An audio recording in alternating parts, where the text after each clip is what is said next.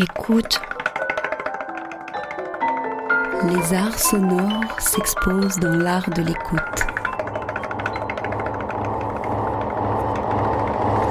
Le créneau du dimanche soir devient la galerie sonore de Manifesta 13.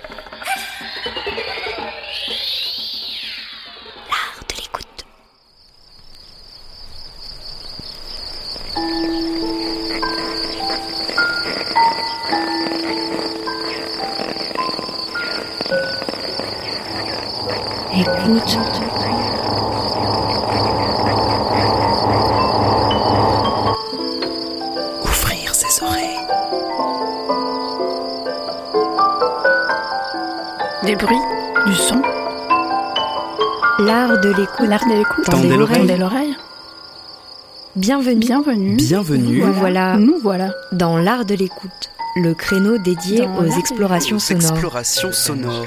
Le créneau dédié aux explorations sonores. dans l'univers des sons. Une soirée à l'écoute as a way to des, Des sons. sons. De l'entretien au documentaire de création, De l'improvisation collective aux expériences électroacoustiques. on sort les oreilles et on pratique. Et on pratique.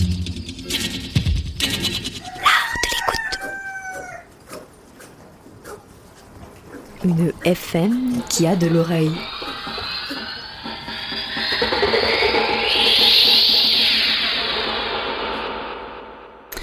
Bienvenue dans l'art de l'écoute, consacré aujourd'hui à l'écoute des récits autour des effondrements dans la rue d'Aubagne, dans le quartier de Noailles à Marseille, le 5 novembre 2018.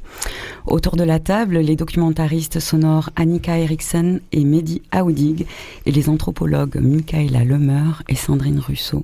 Bienvenue à tous, à toutes. Bonjour. Annika et Mehdi, euh, vous présentez dans le cadre de Manifesta 13 en collaboration avec euh, Ophonia. Vous avez fait une résidence de 12 jours et Peuple et Culture, l'installation sonore 65 rue d'Aubagne qui nous plonge dans l'effondrement tragique des trois bâtiments. Euh, L'installation est écoutable depuis le 28 août et jusqu'au 27 septembre à Coco Velten, c'est Porte d'Aix à Marseille.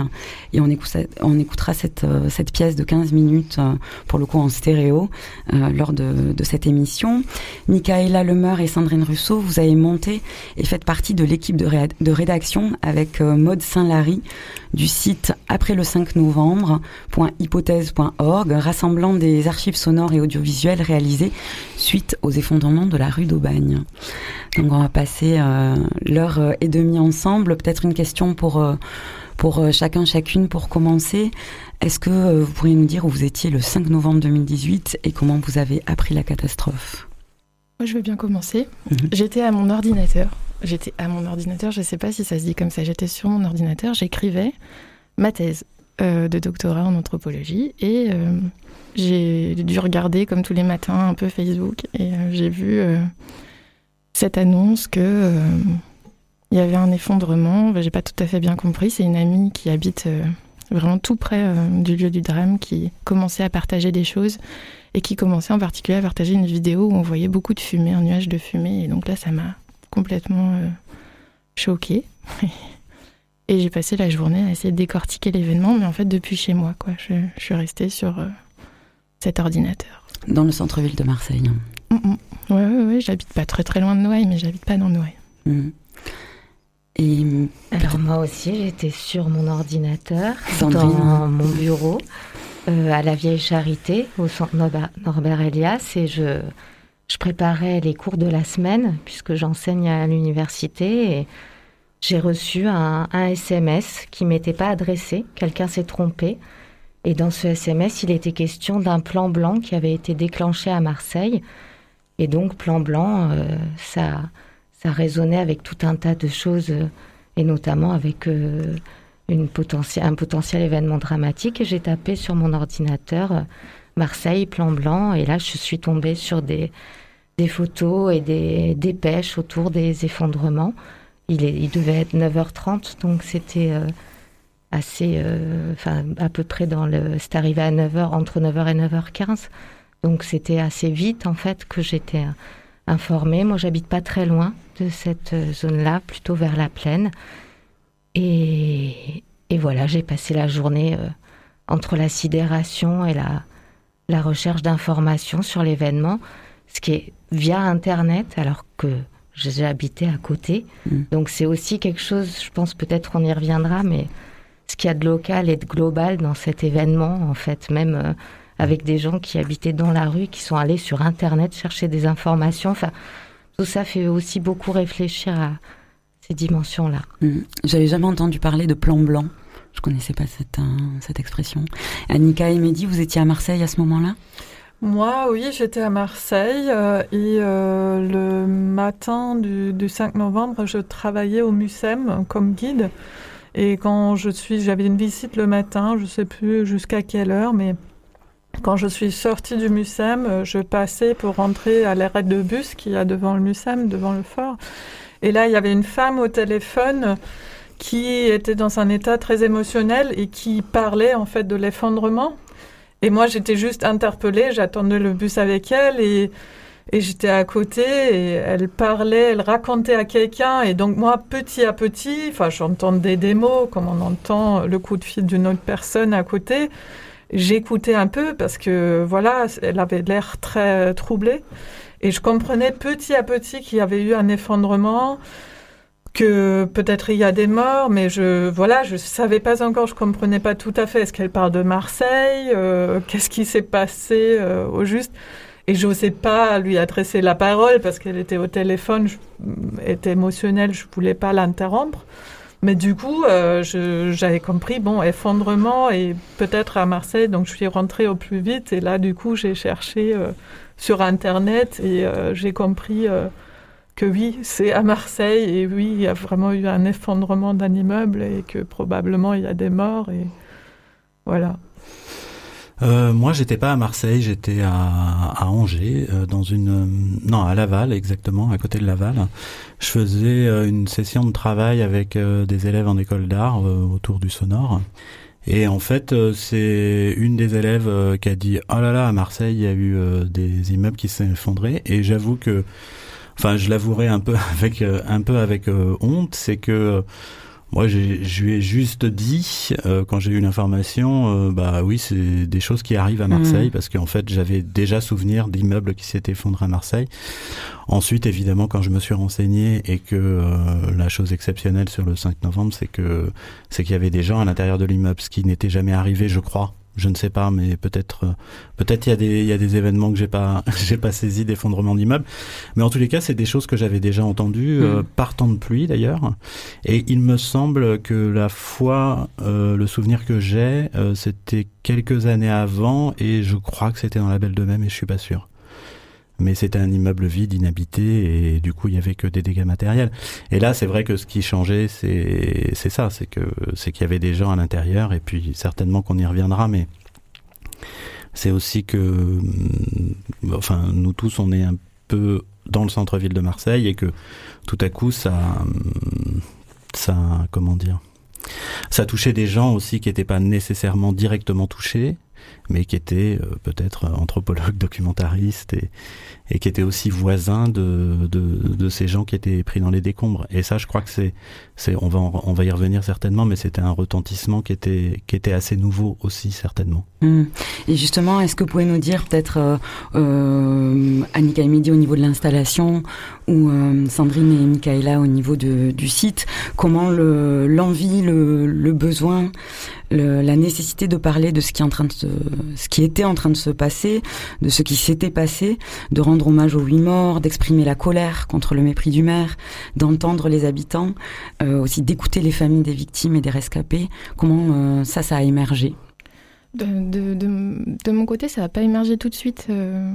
En fait, ça a mis quand même un petit peu de temps de digestion. Moi, j'ai surtout commencé à regarder avec inquiétude les murs autour de moi, de mon appartement, découvrir les fissures que j'avais pas que j'avais pas remarqué, euh, me demander si elles étaient là depuis longtemps, depuis combien de temps on cohabitait. Et mmh. euh, j'ai c'est passé par un automne de d'assez forte angoisse quand même, hein, que j'ai, euh, je pense, euh, partagé avec beaucoup d'habitants et d'habitantes marseillais, marseillaises.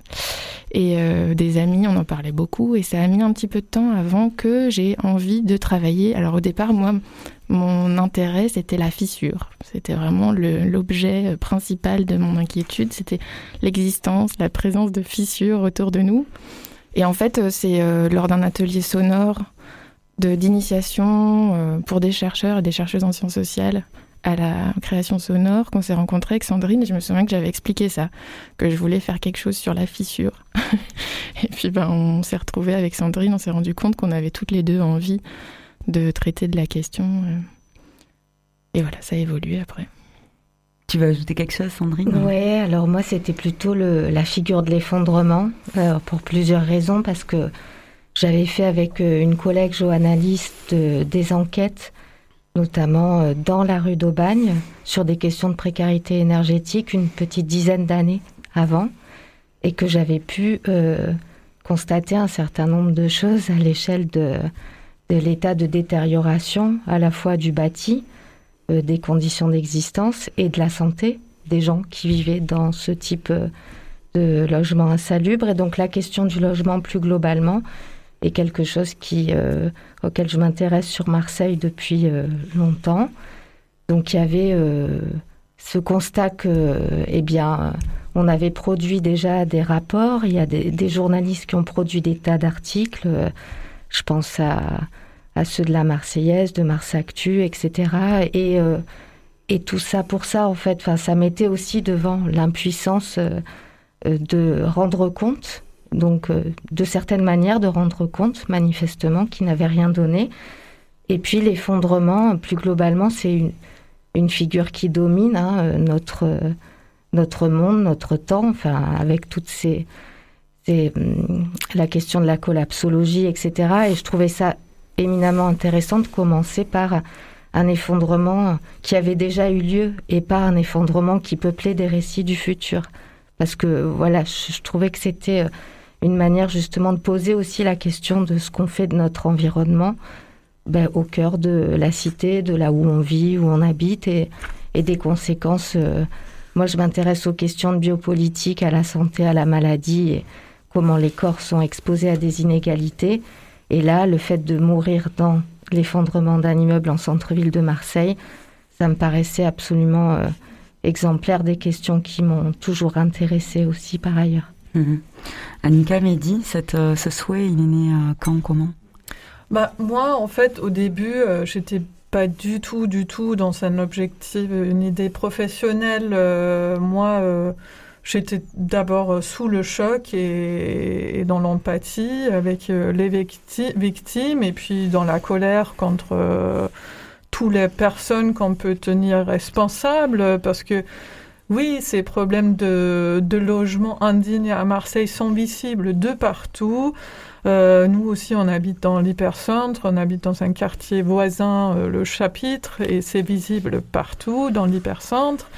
Et moi, au début, enfin, j'étais juste comme beaucoup de Marseillais euh, concernés. J'allais euh, dans toutes les manifs euh, et je, voilà, j'avais un besoin d'être là et de, crier ma colère et de, commémorer.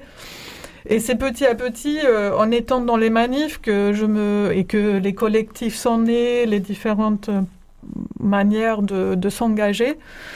Et moi, je me suis posé la question, mais qu'est-ce que moi, en tant que citoyenne de Marseille, euh, en tant que voisine, euh, qu'est-ce que moi, à mon niveau, qu'est-ce que moi je peux faire? Et voilà, je suis documentariste radio euh, et assez vite, du coup, j'ai trouvé que la réponse que j'ai envie de, de, faire euh, un documentaire dessus pour, euh, pour témoigner. Euh, bien que normalement je travaille jamais sur l'actualité, c'est vraiment pour moi la, la, toute première fois que j'ai travaillé sur l'actualité. Après, bon, sur le long terme, le documentaire a été diffusé plus d'un an après, enfin ça a mmh. pris du temps.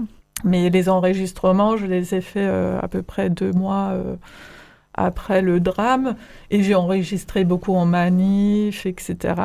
Et plus tard, comme j'avais fait ce documentaire pour la radio allemande, en fait, aussi dans l'idée que voilà, on dit tellement ces choses, euh, oui, ces problèmes existent, mais on ferme les yeux, personne s'imagine qu'un immeuble va effondrer, même les gens qui habitaient dans le 65 rue d'Aubagne et qui voyaient les problèmes, qui alertaient, disaient, mais évidemment, Sophie, elle disait même, on faisait des blagues dessus, que ça va s'effondrer, mais c'était pas du tout dans l'idée que ça pourrait vraiment se produire.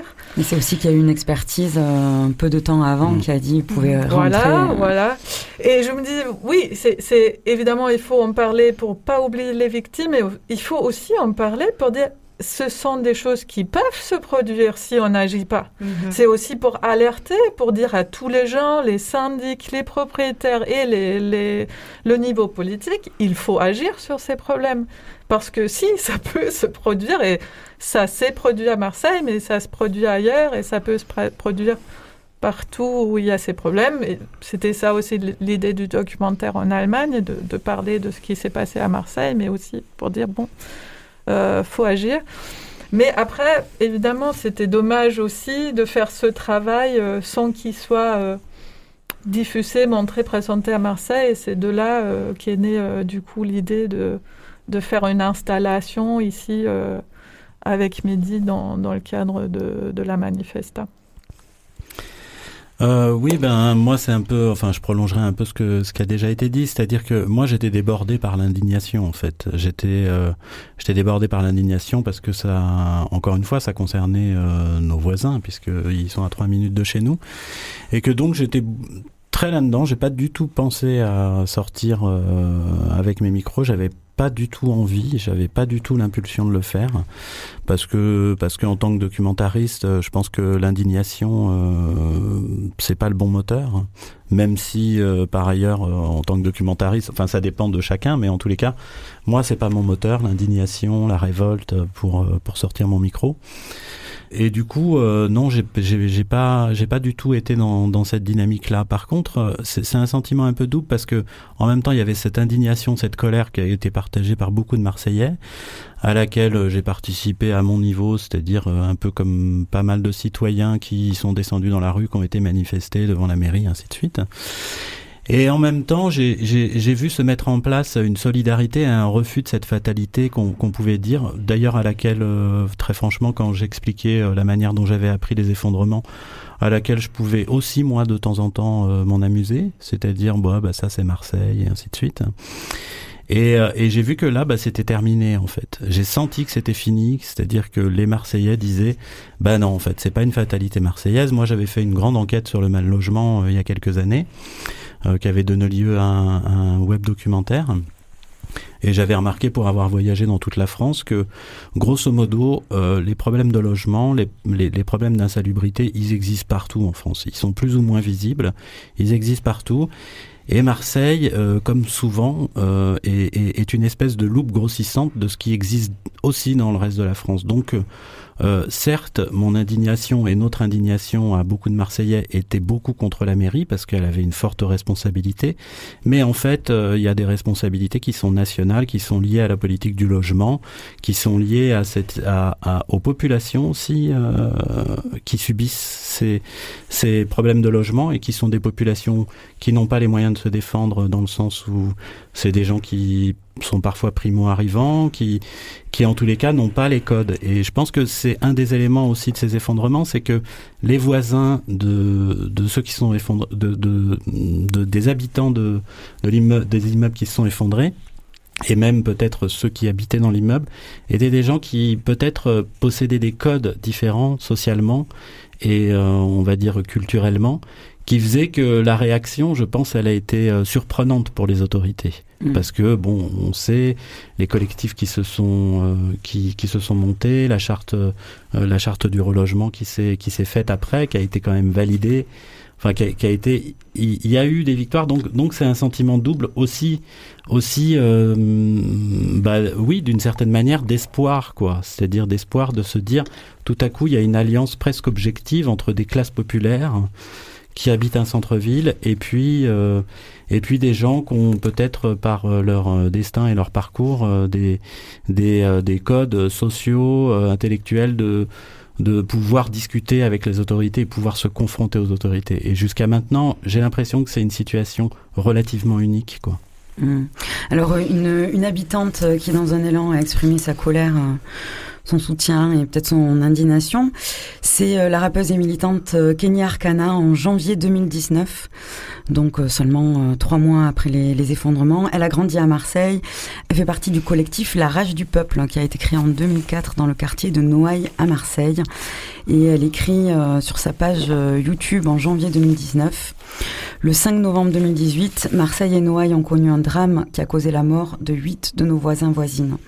Quelques semaines plus tard, la répression policière des manifestations populaires a causé la mort de Zineb le 2 décembre. La colère ne s'est pas apaisée, loin de là. Plus de 2000 personnes ont été délogées depuis, aggravant la crise que connaît Marseille depuis trois mois. L'Assemblée des délogés et ses soutiens appellent à une nouvelle marche en soutien aux délogés actuels et futurs pour des logements dignes et le droit à la ville, pour obtenir vérité et justice pour les victimes.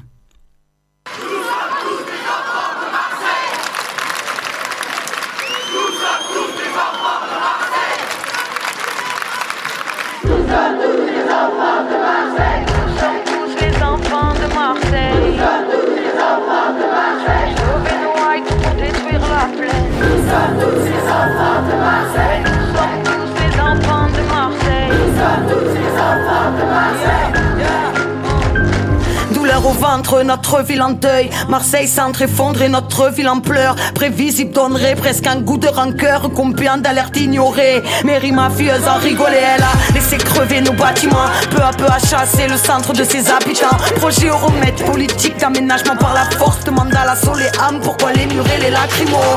tous les enfants de Marseille. Des écoles s'écroulent, donne l'alerte 22 millions d'euros pour détruire la plaine Noailles. En toute la ville répond à l'appel CRS par centaines comme sentence comme Marseille en colère. Marche unie, marche ensemble, les fissures s'aggravent. Ouais, je rejoins le ralliement, capital la rupture quand même les bâtiments craquent. Yeah. Nous tous les enfants de Marseille, nous sommes tous les enfants de Marseille. Nous tous les enfants de Marseille,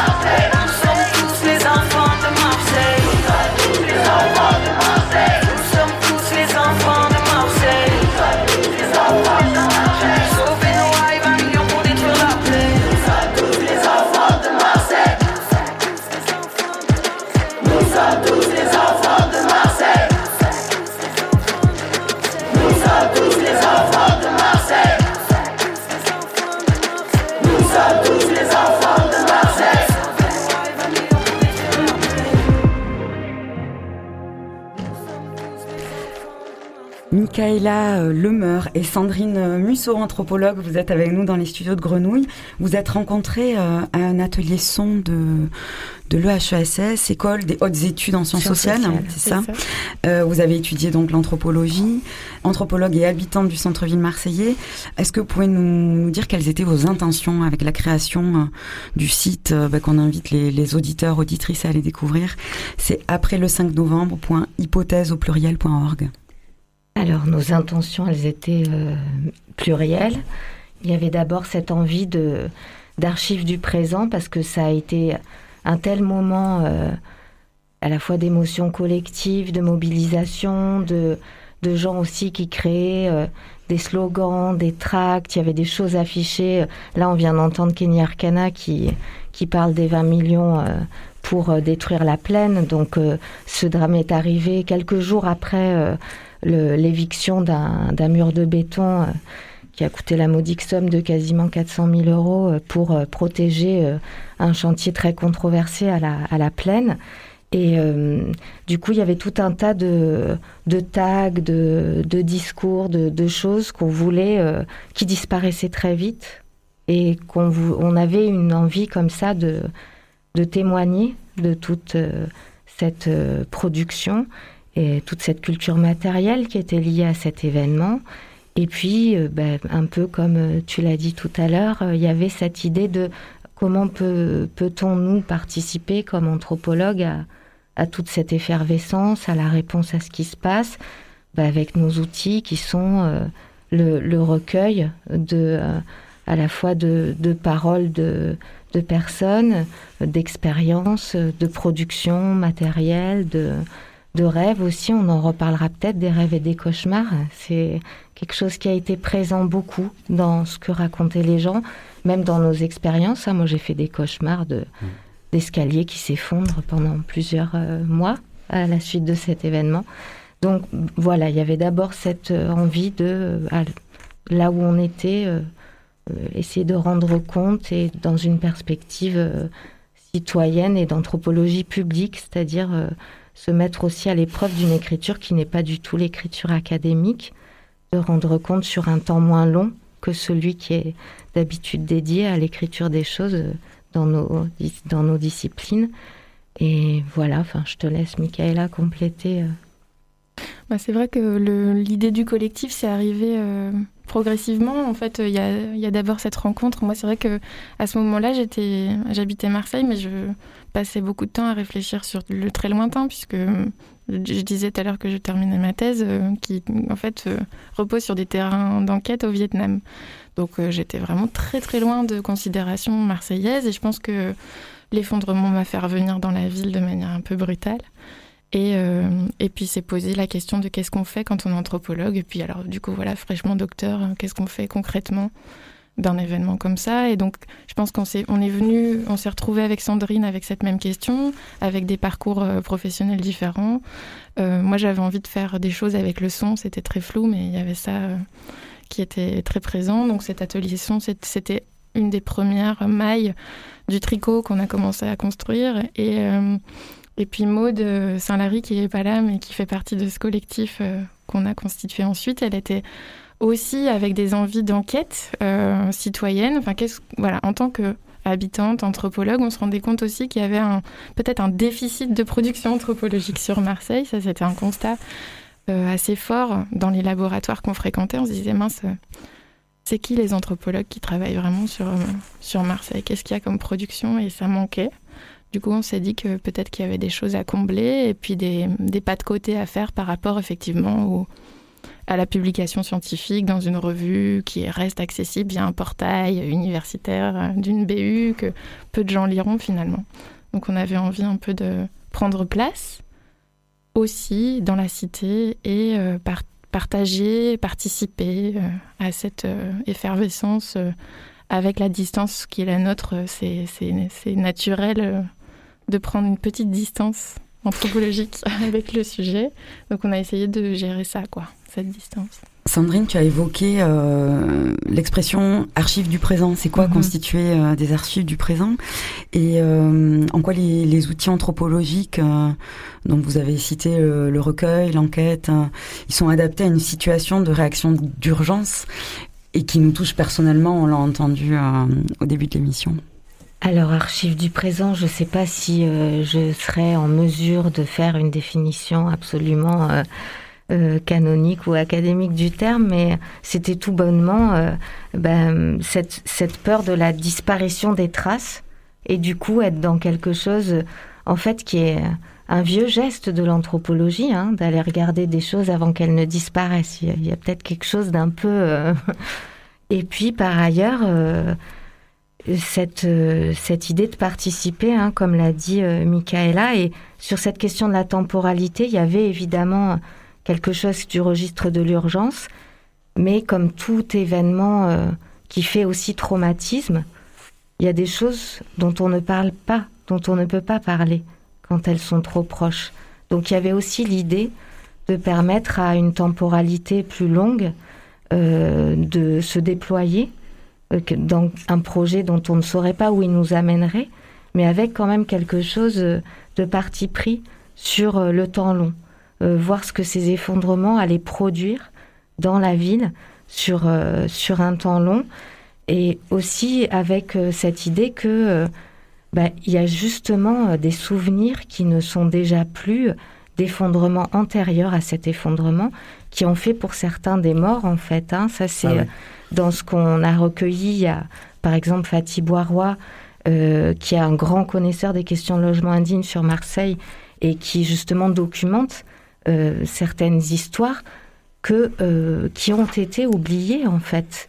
Et du coup, il y avait cette idée qu'il était important à la fois de rendre compte d'une histoire des effondrements à Marseille, alors dans la mesure de nos moyens, et puis de tout cet enjeu de mémoire collective autour de ces événements et de débanalisation, puisque euh, comme Mehdi l'évoquait tout à l'heure, il y a cette idée que bon, ben, à Marseille, ça arrive. Enfin, et du coup, ben, oui, effectivement, c'est c'est un miroir grossissant d'un problème qui est beaucoup plus, euh, qui n'est pas marseillais, mais que ben, on pouvait, nous, en tant qu'anthropologues, peut-être participer à être des acteurs de la euh, sauvegarde de cette mémoire aussi, dont on pouvait constater à quel point elle disparaissait vite en fait.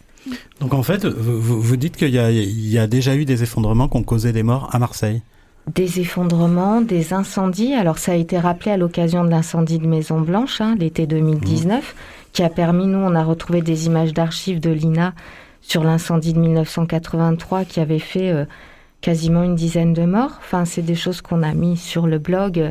Donc il y a, y a, eu... Euh, un, un, effondrement en 2003 dans la rue d'Aubagne où il n'y a pas eu de mort. Euh, il y a eu des plafonds qui sont tombés dans cette rue où il y a eu des blessés et où il y a eu certains morts. Alors là, voilà, je je voudrais pas donner de chiffres parce qu'on en reparlera la question des chiffres et tout ça, c'est important aussi. Mais euh, en tout cas, il y a déjà eu des morts dans des effondrements d'immeubles à, à Marseille et pas seulement à la Belle de Mai. En revanche, ce qui est très intéressant à penser, c'est effectivement pourquoi c'est cet effondrement-là mm. qui va susciter mm-hmm. euh, cette euh, révolte et cette colère hein, à laquelle euh, on, a tous plus ou moins participé et qu'on a pu observer dans la ville à ce moment-là. C'est vrai que l'enquête, il y avait aussi dans ce désir d'enquête un besoin de, à la fois de s'approprier, de dominer l'événement un peu traumatique. C'est Germaine Tillion qui dit sur les, les camps le camp de Ravensbrück où elle a été déportée, donc euh, ethnologue, euh, anthropologue, première femme panthéonisée, qui dit enquêter, c'est déjà dominer. quelque chose, un événement traumatique. Donc trouver cette distance vis-à-vis de l'événement, essayer de le replacer dans son temps long, de savoir le décrypter, le décoder, et de se rendre compte en fait de cette, ce temps long en fait du logement indigne. Finalement, ça, ça a été aussi une manière de bah, trouver les outils pour avoir un discours euh, constructif, compréhensif et en même temps peut-être aider. Euh, alors c'est pas notre métier euh, et il y a plein de gens qui se sont saisis de l'action. On en a parlé tout à l'heure, les collectifs, mais, c'est vrai que ça fait partie de ça, quoi. Savoir qu'est-ce qu'on classe dans cette mémoire collective et qu'est-ce qui fait à la fois la singularité de cet événement et à la fois son inscription dans quelque chose de beaucoup plus beaucoup plus long que le jour lui-même, quoi. Il y a une musique qui, euh, qui parle de, de, Marseille que tu as euh, évoquée, Michaela, quand on a préparé l'émission, parce que euh, c'est une musique très ironique, bien sûr, on va l'entendre par rapport à, tout ce qu'on est en train d'évoquer sur Marseille, qui est revenue alors que vous vous retrouviez avec le collectif dans un café. Alors en fait, cette musique, on l'a entendue à l'occasion des six mois euh, d'hommage aux victimes des effondrements. Un café vraiment, euh, je sais pas trop comment le décrire, mais il y avait enfin tout, tout, tout résonnait avec la situation de l'hommage parce que euh, il y avait plus de plafond, on voyait tout était à vif quoi. Dans le café, c'était vraiment hyper ancien, des vétustes et tout ça. Et le patron a passé plusieurs fois cette chanson qui est vraiment qui voilà, qui était en décalage. Contraste. Hein.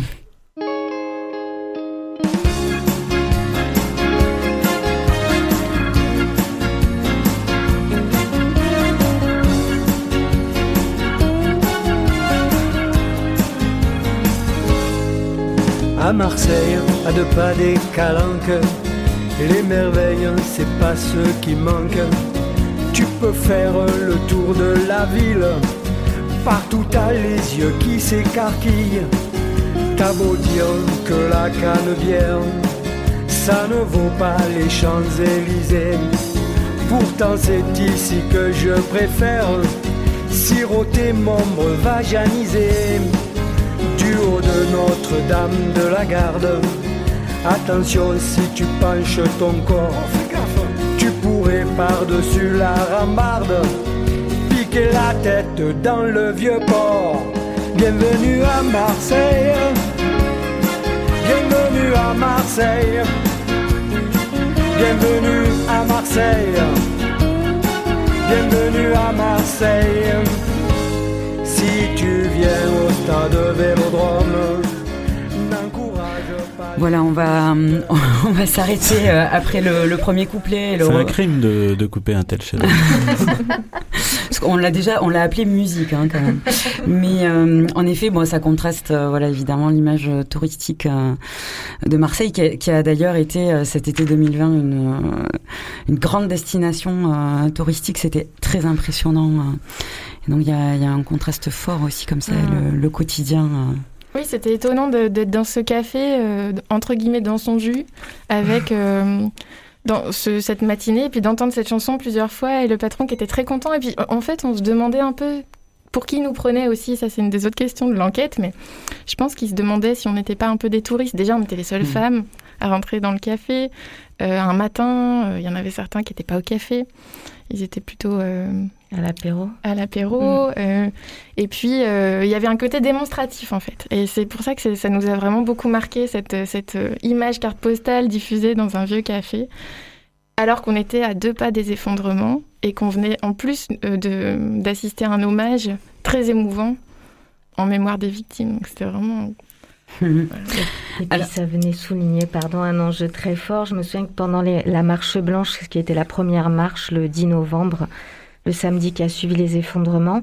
C'était une marche euh, à l'occasion de laquelle il y avait euh, quasiment pas de slogan, qui était une marche silencieuse euh, avec très peu de bannières. Et je me souviens avoir pris la photographie d'une d'une pancarte où il était écrit Godin mange ta carte postale parce que c'est de ça aussi dont il était question derrière mmh. cet événement c'est pour qui est faite la ville pour qui la fait-on quelle est la place des habitants du centre-ville dans les projets du futur de cette ville.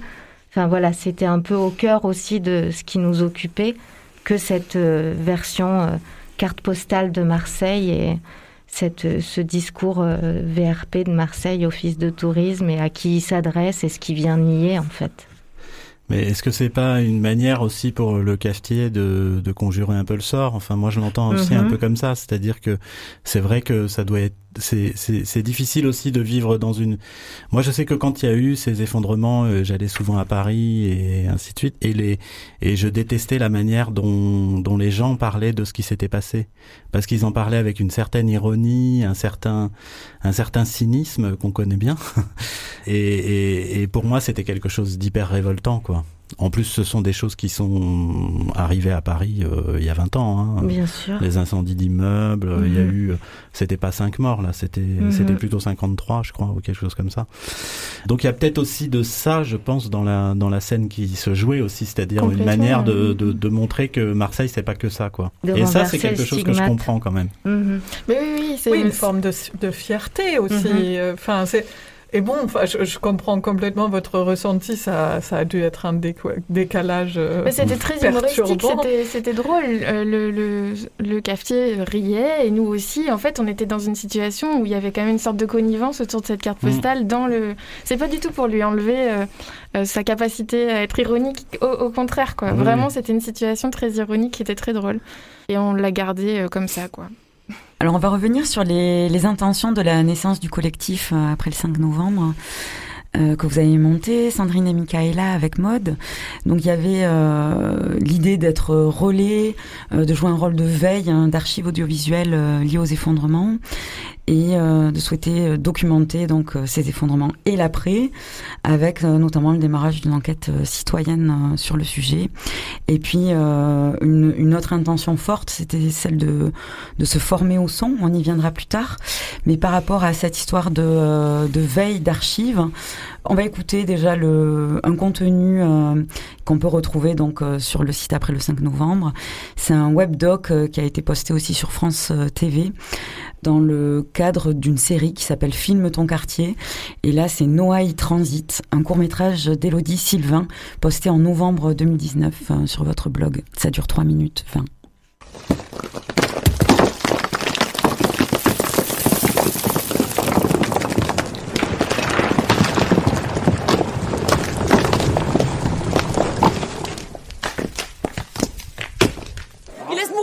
exprès et tout s'écroule. Il y a ma copine qui est sous les décombres.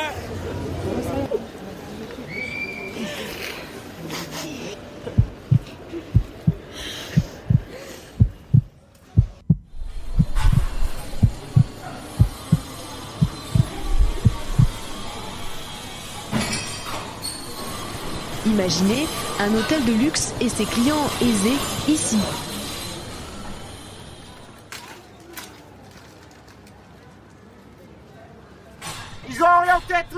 vers le tourisme. Le tourisme n'est pas une économie qui permet à une société de vivre sainement. Ils nous ont empêchés de commercer.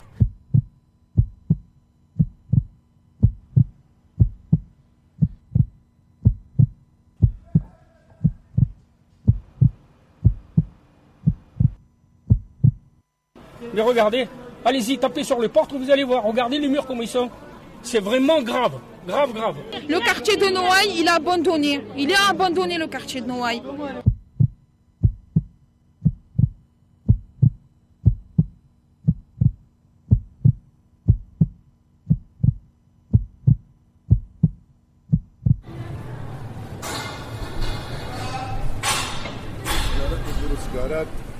On se demande s'il y a un changement, mais ça sera à quel prix? Dépend de qui surtout. hein. Et du coup, on accepte ce changement-là, mais euh, qu'on ne soit pas écarté. Un palace pour les riches touristes?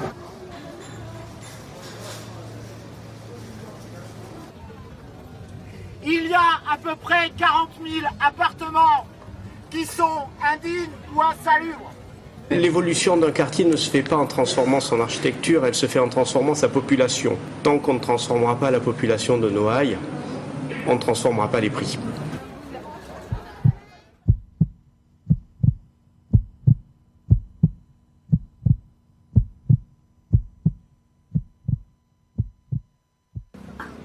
que le fric, le fric, le fric.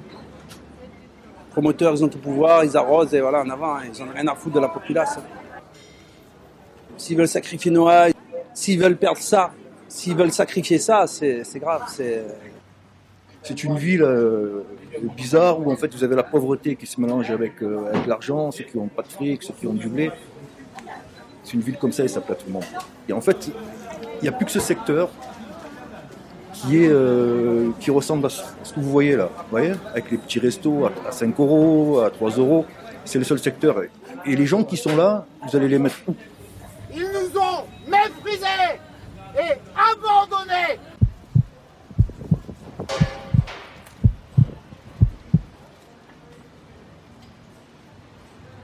Donc c'était un, on entendait le son d'un court métrage, hein, donc on n'avait pas les images, mais euh, ça rend pas les témoignages euh, moins forts. C'est une sorte de, micro trottoir comme ça, euh, on entend beaucoup de choses différentes, des choses euh, aussi qu'on avait évoquées. Euh, comment euh, euh, s'est fait le, choix des formats qui arrivaient sur votre euh, sur votre blog site hein? Alors ça, j'aurais bien du mal, je pense qu'on aurait bien du mal à décrire euh, le, un choix euh, très rationnel ou réfléchi, c'est-à-dire qu'à chaque fois qu'on tombait sur euh, une production euh, qu'on trouvait intéressante, on la relayait sur euh, le blog. On a peu dédié de recherche, c'est des, choses qui nous arrivaient aussi. euh, euh, parce que voilà sur Facebook ou sur d'autres réseaux et moi, il me semble que c'est moi qui l'ai posté ce document parce que je l'avais trouvé assez fort et puis qui témoignait de toute cette production justement dont je parlais un peu avant de tous ces gens qui étaient en train de faire des choses en fait euh, à partir de cet événement. Mhm. Ce qui nous a frappé aussi, c'est le nombre de collectifs qui sont nés après le 5 novembre. Donc il y a le collectif du 5 novembre, mais il y a aussi plein de collectifs. Donc alors, le nôtre s'est créé aussi, mais il y avait des collectifs de cinéastes qui, en fait sont entrés dans cette même logique de documenter, de, collecter des témoignages. Il y a énormément de... On se- s'est retrouvés face à une profusion en fait euh, d'objets de, de, tout, de tout format. Beaucoup... euh, euh, visuel, audiovisuel, sonore aussi. Il y a eu euh, des émissions de radio qui ont été consacrées, il y a eu des papiers dans la presse, il y a eu plein plein plein de choses. Et en fait, sur ce blog qui en fait est hébergé sur une plateforme de blog scientifique, on s'est dit que nous on pouvait essayer d'archiver un peu tout ça, de rendre ça accessible. Voilà, c'est un peu les cuisines d'une enquête. On, collecte, on remplit les cartons. Et tout ça, on en fera quelque chose. En tout cas, ils sont là, on les perd pas. Quoi. Il y avait un peu cette idée de rassembler. Sandrine, tu as évoqué tout à l'heure le- les chiffres. Mhm. Euh, tu pensais à quoi? Euh, Par exemple, là, tout à l'heure, on a évoqué les six mois des effondrements. Et au cours de cette cérémonie des six mois, il y a eu 9 minutes de silence. Parce que dans les morts auxquels il était rendu hommage, il y avait les 8 morts, et puis il y avait Zineb, mmh. Redouane, euh, donc euh, morte le 2 décembre 2018. Donc, ce qui montre que il y a eu une personne agrégée en plus au nombre de morts qu'ont fait ces effondrements. Et puis qu'il y a eu aussi tout au début, enfin au début de nos enquêtes, c'était vraiment quelque chose qui était beaucoup discuté dans le quartier. Le nombre de morts réels qu'avaient fait ces effondrements. Euh, si tel ou tel, euh, notamment le 65 qui était euh, vide officiellement, puisque muré depuis. le 63. Le 63, muré depuis longtemps par la mairie. eh bien, il y avait beaucoup de d'habitants qui nous disaient mais des gens vivaient là, ils n'ont pas été comptés. Euh. donc il y avait tout un, enjeu autour de ces chiffres au point qu'une des personnes qu'on a interviewées, habitante du quartier, nous disait oui parce que 8 c'est pas 10. Dès qu'on passe à une dizaine, ça prend une autre euh, euh, proportion.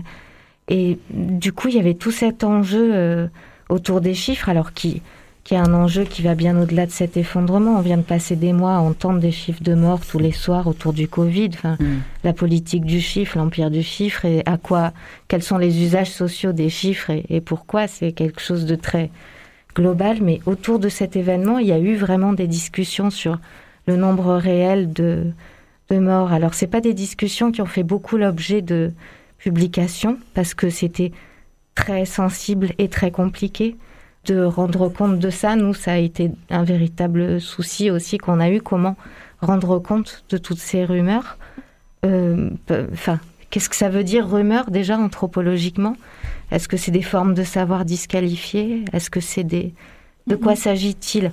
En tout cas, à tout le moins, ce qu'on peut dire, c'est que ça rendait compte d'une méfiance vis-à-vis des institutions et de la manière dont elles comptent les vies, qui comptent et celles qui ne comptent pas ça venait raconter tout ça, mm. les chiffres, en fait. Et donc, ça, c'est quelque chose qui nous a vraiment frappé, ces enjeux autour des chiffres. Ça a été l'objet de beaucoup de discussions, à savoir comment on traite euh, ces, ces, ces parlers, ces paroles sur, euh, sur les morts. Euh, entre le fait, est-ce que la rumeur, en la propageant, porte en elle sa propagation? Enfin, il y avait toute cette question de, en la relayant, est-ce que nous on relaye une rumeur? Qu'est-ce qu'on en fait? Comment on la, on la travaille? On a beaucoup beaucoup discuté de ça. Euh, parce qu'effectivement, il y a un enjeu de précision aussi des faits. Et donc, on a essayé de voilà d'avoir euh, d'être à l'écoute, en tout cas, de ces, de ces discours-là et de ne pas les, les oblitérer parce qu'en fait, ils disent quelque chose. Ils ne disent pas forcément euh, un décompte. voilà, je pense que sur le, le 63, le 63 était vide et je pense qu'il n'y a pas vraiment de doute sur cette question-là. Euh, mais en même temps qu'il y ait des gens qui aient pu penser qu'on ait oublié des, des, mhm. morts, ça, ça dit quelque chose, effectivement, de la population de Noailles et euh, de cette... Euh, voilà, des, des, personnes qui ont des vies. Alors, dans, dans, dans, notre petit documentaire sonore, il y a une personne qui parle de vie sous-marine. Et il y a un peu de ça aussi, effectivement, dans ce quartier. Il y a peut-être des vies un peu sous-marines et on ne sait pas trop. Et si ces vies sous-marines n'engendrent pas des morts sous-marines, quoi. Alors, justement, on va écouter votre documentaire qui s'appelle Autour du 5 novembre 2018, euh, qui dure 19 minutes.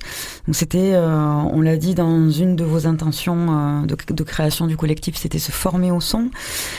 Et, et vous avez réalisé ce document dans le cadre d'un atelier universitaire. C'est venu du centre Norbert Elias, je crois, qui héberge la Fabrique des Écritures, qui est elle-même liée à l'EHESS, à la Vieille Charité donc.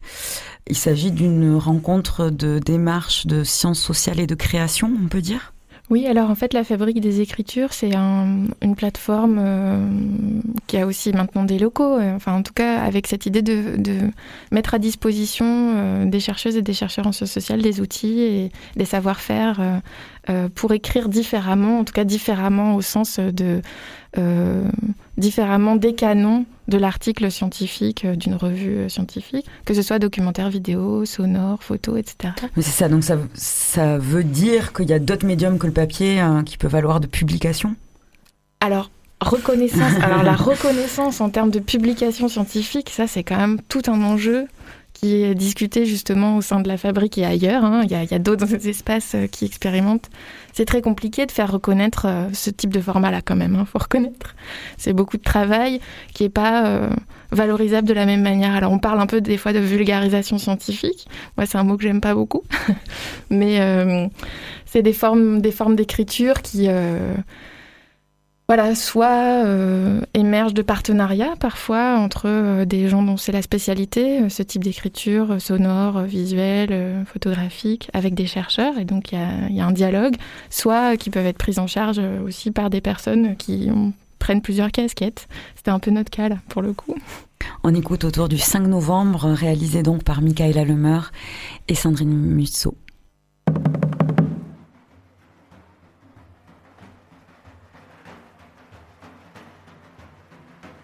Autour du 5 novembre 2018. Avec les voix de Fatih, Claire, Elodie, Diletta, Jean-Régis, Elissa et Marie. Récits collectés dans le cadre du projet Après l'effondrement. Michaela Lemeur, Sandrine Musso, Maude Saint-Lary. Mise en récit et montage, Michaela Lemeur.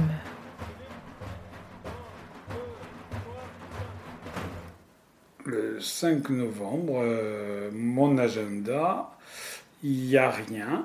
Euh, ce jour-là, ben, je travaillais euh, avec une collectivité sur un dossier un peu compliqué. et, euh, CIQ, voire carte téléphone à Françoise, date euh, limite d'envoi envoyée, non. Et si, si, si, si. et il y a quelqu'un qui a frappé à la porte, euh, je sais pas à quelle heure c'était, à 10h du matin, et qui a rentré, qui a dit euh, il y a deux immeubles qui se sont effondrés à Marseille. euh. Et J'étais au boulot quand ça s'est passé, donc euh, à la Ciotat, je travaillais à la Ciotat. Moi j'étais à la maison, il y avait en plus deux amis qui étaient chez nous, parce qu'ils étaient hébergés chez nous. Et mon copain il était euh, parti au travail. Et à 9h, en fait, je dormais encore. J'étais encore dans ma chambre. Je ne me rappelle pas si j'étais déjà réveillée ou pas. Mais en tout cas, ni moi, ni les copains qui étaient euh, dans, la, chambre à côté, du coup beaucoup plus euh, à côté bah, de Jean Roch, on n'a rien entendu. Et euh, vers 10h, il y a mon copain qui rentre. Il me dit, bah, apparemment, il y a eu des, bâtiments qui se sont effondrés. Et vers 10h, je vois que j'avais plein d'appels en absence de ma sœur, donc je la rappelle. Et euh, elle était un peu elle aussi paniquée en me disant je faut que je prenne des affaires à toi, tu, vous allez être évacué. Euh, donc elle m'explique rapidement euh, ce qui s'est passé. Quand il m'a dit effondrer, euh, bah, en italien, mais voilà, c'était le même verbe. En fait, moi, j'ai, moi, j'ai pas compris ce qui. J'ai pensé, il y a un morceau d'un bâtiment qui est tombé. Vraiment, j'ai pas réussi à visualiser euh, la chose. Moi, je m'en rappelle parce que j'ai pris ma moto, je suis passé par la plaine. J'avais rendez-vous à Image Santé en haut de la rue d'Aubagne. Et d'un coup, je comprends pas, il y a une ambiance, un truc bizarre, et j'arrive juste après l'effondrement et il y a tout le dispositif de la rue de l'auto. quoi. Tu vois, qu'est-ce qui s'est passé Euh, Je vois euh, toute la rue Lyoto en mode, euh, en mode série américaine, quoi, et je monte, tu vois, tout en haut, je vois les pompiers, les flics, je sais plus. Et du coup, je sors, on sort sur le balcon, un tout petit balcon, et euh, on voit effectivement de la poussière. Euh, moi, sur le coup, j'ai pas pensé qu'il y avait des gens dedans, en fait. Je pensais que c'était deux, deux vieux immeubles. euh, Enfin, j'ai pas, j'ai pas, j'ai pas réfléchi, j'ai pas pensé que ça pouvait être un drame, en fait. Je pensais que c'était juste une question. bah, Il y a deux immeubles qui sont tombés, quoi. pas qu'il y avait des gens dedans. Et du coup, ce que j'ai fait, je suis sortie et je suis allée à la bibliothèque. Comme si, euh, comme si rien, rien s'était passé, en fait. Au début, euh, je pense que j'ai pas, euh, j'ai pas vraiment percuté en fait sur euh, sur la gravité de la chose. On sort, on essaye de se renseigner, c'est assez confus. Même les, enfin, tu vois, les policiers municipaux, policiers nationaux, ils savaient pas trop ce qui s'était passé. Ce n'est qu'il y a, ouais, il y a peut-être des morts, mais euh, très rapidement, on sait qu'il y avait des squatteurs sûrement à l'intérieur. Enfin, tu vois, euh, par les réseaux. euh, voilà. Parce qu'Image Santé, tu vois, forcément, c'est migrants sans papier. Je suis arrivée à l'angle avec euh, Jean Roch et il y avait des gens en fait euh, un peu rassemblés, les gens de la boulangerie d'à côté, etc., qui disaient euh, bah, apparemment il y avait des gens à l'intérieur des bâtiments, les bâtiments sont effondrés. Et là, effectivement, eux, ils me disaient des choses plus claires. Euh, mais moi, j'avais regardé sur Internet. Et voilà, ce que j'avais fait avant de sortir, c'était regarder sur Internet. Il n'y avait pas trop de nouvelles, on ne comprenait pas trop. Euh, c'était pas clair si c'était vide ou pas. Du coup, c'est comme si j'avais eu besoin de donner plus de crédibilité à ce que j'avais lu, plutôt à ce que, à ce que les gens me disaient. Et puis j'ai quitté la bibliothèque et en fait je suis repassée au moment où ils écroulaient le troisième immeuble. Donc il y a eu le, tout, le, tout le, gros, le gros amas de fumée qui arrivait sur moi. Et là, je me suis dit que c'était un peu grave. j'y croyais pas trop. Enfin, j'y croyais, mais sans y croire, c'était assez troublant. Et puis, donc, j'ai fini ma journée un peu plus tôt ce jour-là en me disant, bon, si je peux rentrer, prendre des affaires, etc. Et du coup, euh, bon, finalement, je suis arrivée vers 17h à Marseille. Et donc, je suis arrivée par le bas, à la rue Moustier. Le bas de la rue Moustier, c'était coupé. Donc j'ai essayé de faire le tour par l'autre rue, enfin par plusieurs rues, et puis c'était vraiment coupé dans un grand périmètre. Et, euh, et puis du coup, je me suis dit, putain, on se croit en Palestine, quoi.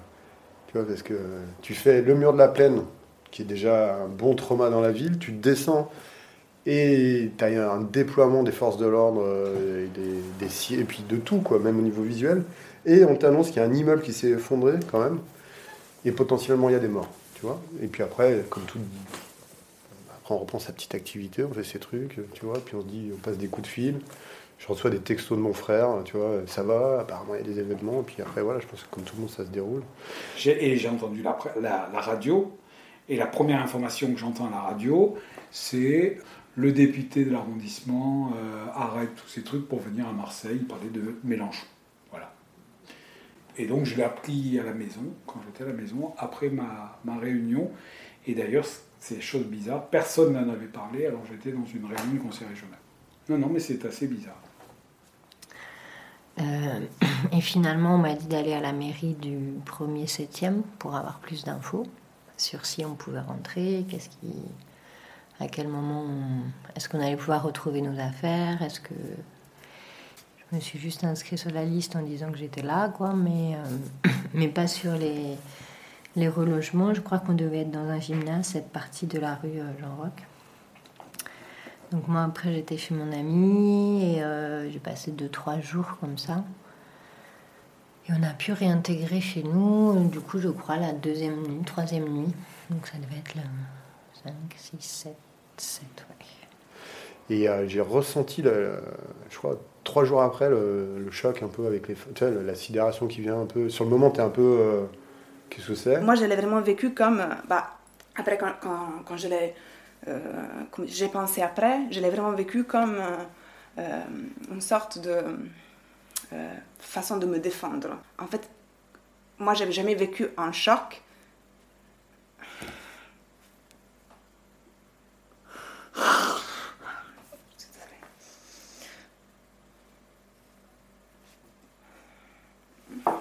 Je pensais pleurer, mais pas tout de suite comme ça. Désolée, oh Non, non, non, mais. Euh, est-ce que c'est possible Enfin, la, possibilité que deux immeubles s'effondrent comme ça dans une ville, ça paraissait euh, trop fou pour être réel, quoi. Il y a eu un peu ce. Je pense que c'est quelques jours après où on réalise que c'est vrai et que, euh, que du coup ça peut toucher voilà, tout le monde, qu'on est dans un dans l'incertitude hein, de, là où on habite. De... Ben, moi, je venais d'acheter un appartement. Ça faisait pile poil un mois que je venais de l'acheter dans un immeuble euh, ancien, du même type euh, que ceux qui se sont effondrés, mais euh, et pas dans un super euh, bon état, mais en ayant conscience que ça devrait euh, quand même tenir la, route. Mais c'est vrai qu'à partir de là, ça a été euh, beaucoup d'angoisse. Ça fait pas mal réagir les voisins. Le jour des effondrements, en fait, nous, on a une gouttière qui a pété, du coup, un dégât des eaux qui est arrivé chez la voisine du premier étage, alors que c'était la gouttière, elle était au, bah, au niveau du toit, quoi, au troisième étage j'avais un peu l'impression, du peu que je connaissais mes voisins, de certains. Euh, l'entretien de l'immeuble, c'est pas quelque chose qui était pris trop au sérieux. Et après ça, il y a une vraie prise de conscience qu'il il faut être vigilant. Quoi. Je sais pas, bizarre. C'était bizarre parce que moi, je me rappelle de potes en bas de la rue, pas de la rue de Bagne, mais dans Noailles, au-dessus d'Empereur, il y avait un immeuble qui s'était écroulé déjà. Ils avaient, après, ils avaient sécurisé, mais du coup, moi, je me rappelle, ils habitaient en haut, tu vois, ils avaient accès au toit. Tu avais déjà ce trou béant comme ça, c'était assez choquant pour eux, en fait. Parce que l'immeuble s'était écroulé un dimanche. Il n'y avait personne à l'intérieur parce qu'ils avaient prévu de faire des travaux. Mais seulement pour tous les voisins, tu vois, c'était un peu. euh, Et c'est intéressant parce que ça a très peu été évoqué ou réévoqué. Je ne pensais pas que ça allait avoir un écho et une, que ça allait être euh, un tel euh, tremblement de terre, un tel, un tel cataclysme sur le plan politique, social, pour la ville. Je ne pensais pas du tout. Pour une raison très simple, c'est que c'est des choses que j'ai vécues depuis près de 40 ans dans la ville. Et là, il y avait déjà des effondrements et des morts. Mais jamais ces morts-là n'étaient ou comptabilisés ou il y avait de l'émotion. Parce que là, c'est que des vieux Chibani algériens ou que des. euh, c'est des Roms dans des campements. Le campement prend feu, il y y a des morts. Personne ne va en parler. La presse va en parler parce que c'est son rôle, mais c'est tout. D'où la question de la mémoire collective, en fait, qui s'inscrit aussi un peu dans qu'est-ce qu'on sait, tu vois, qu'est-ce qu'on qu'est-ce qu'on a en mémoire, quoi. Parce que.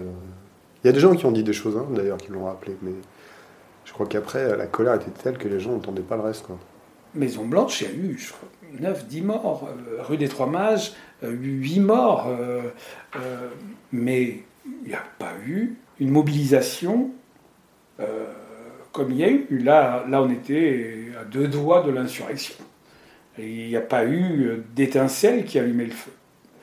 Jusqu'au 5 novembre, tous les incendies, les machins, ne se passe jamais rien. Et le 5 novembre,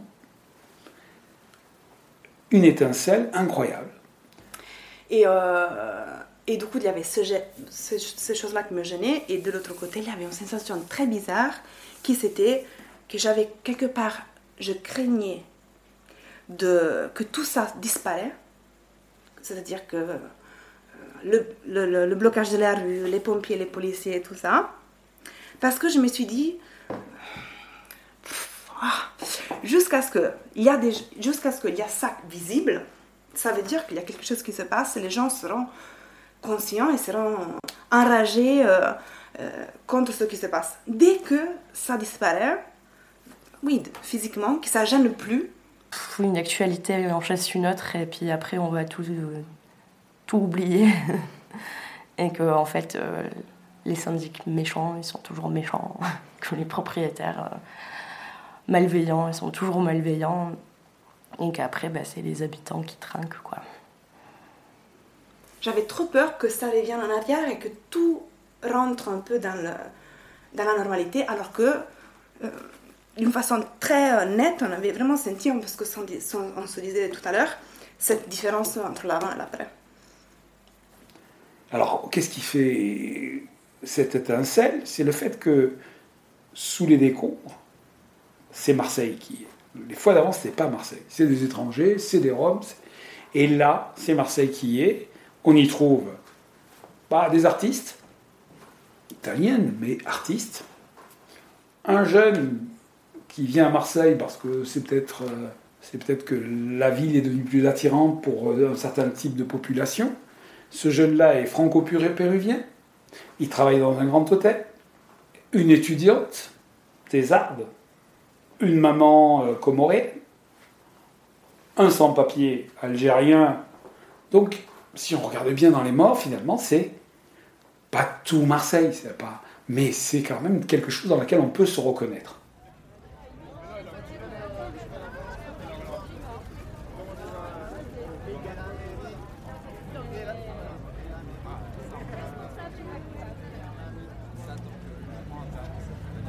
Et la mairie En péril La préfecture En péril La métropole En péril Le ministère En péril Et l'Élysée En péril Et la mairie En péril La préfecture En péril La métropole En péril Le ministère En péril Et l'Élysée En péril Et l'Élysée En péril Et l'Élysée En péril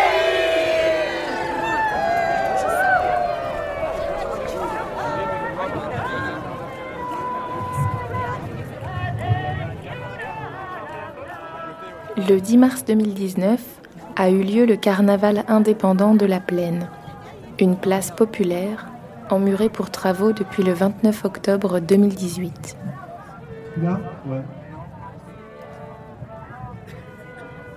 Il s'est ouvert par le procès factice d'un caramantrant devenu banal. Jean-Claude Gaudin, le maire de Marseille. Honorable Assemblée, le tribunal qui va siéger aujourd'hui aura à traiter le cas d'un accusé exceptionnellement abject et infâme.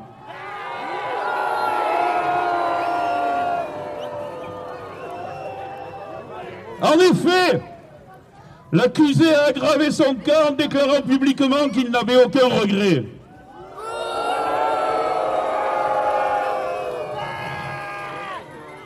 Monsieur le Président, merci. Monsieur le procureur, monsieur l'avocat général. Citoyens, citoyennes, nous venons témoigner du mépris, du mépris et de l'abandon qu'il a envers toute la population marseillaise, en particulier la plus populaire, sur nos écoles, sur nos logements, sur nos transports. Et nous témoignons que depuis le drame de la rue d'Aubagne, au-delà des huit morts et de la mort de Madame Redouane, 2100 personnes se retrouvent sans logement, sans intimité, sans rythme, sans repère. Et nous exigeons, nous citoyens, la réquisition des logements dignes pour tous les évacués, pour tous les mineurs isolés, pour tous les Roms, pour tous les réfugiés.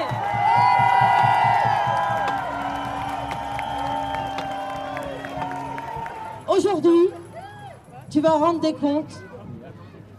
Je demande que ta tête roule dans les flammes, mais juste avant, je demande aux costumés que ta carcasse de condamné soit promenée en cortège, que ton corps soit enfariné, que tous les troubadours, batucada, fanfares, criards, hurleurs, talons aiguilles de pavés, pétards, hurlent dessus. On va te promener à travers les quartiers que tu as abandonnés, martyrisés et massacrés.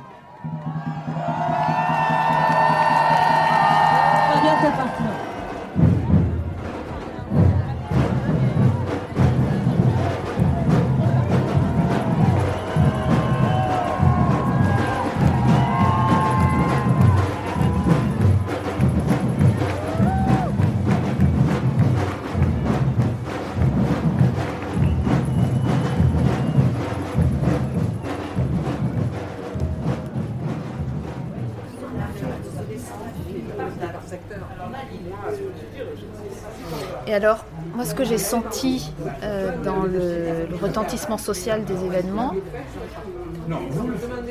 c'était la possibilité d'une mise à distance par les quartiers qui n'étaient pas touchés, euh, du type euh, ces gens-là. Sous-entendu, euh, euh, les personnes très précarisées, la grande pauvreté, euh, des sans-papiers, des gens avec des vies un peu sous-marines. Sauf que,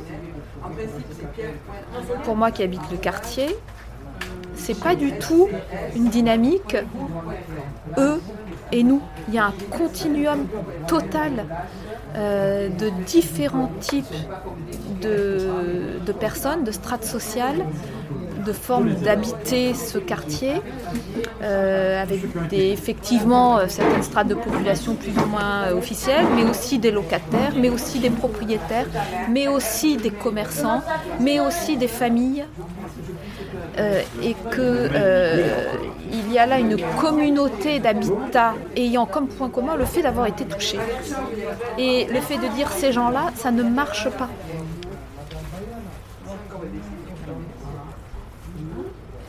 Et c'est en ça que c'est un drame total aussi. Et toi, le 5 novembre, t'étais où Alors moi, le 5 novembre, je suis partie...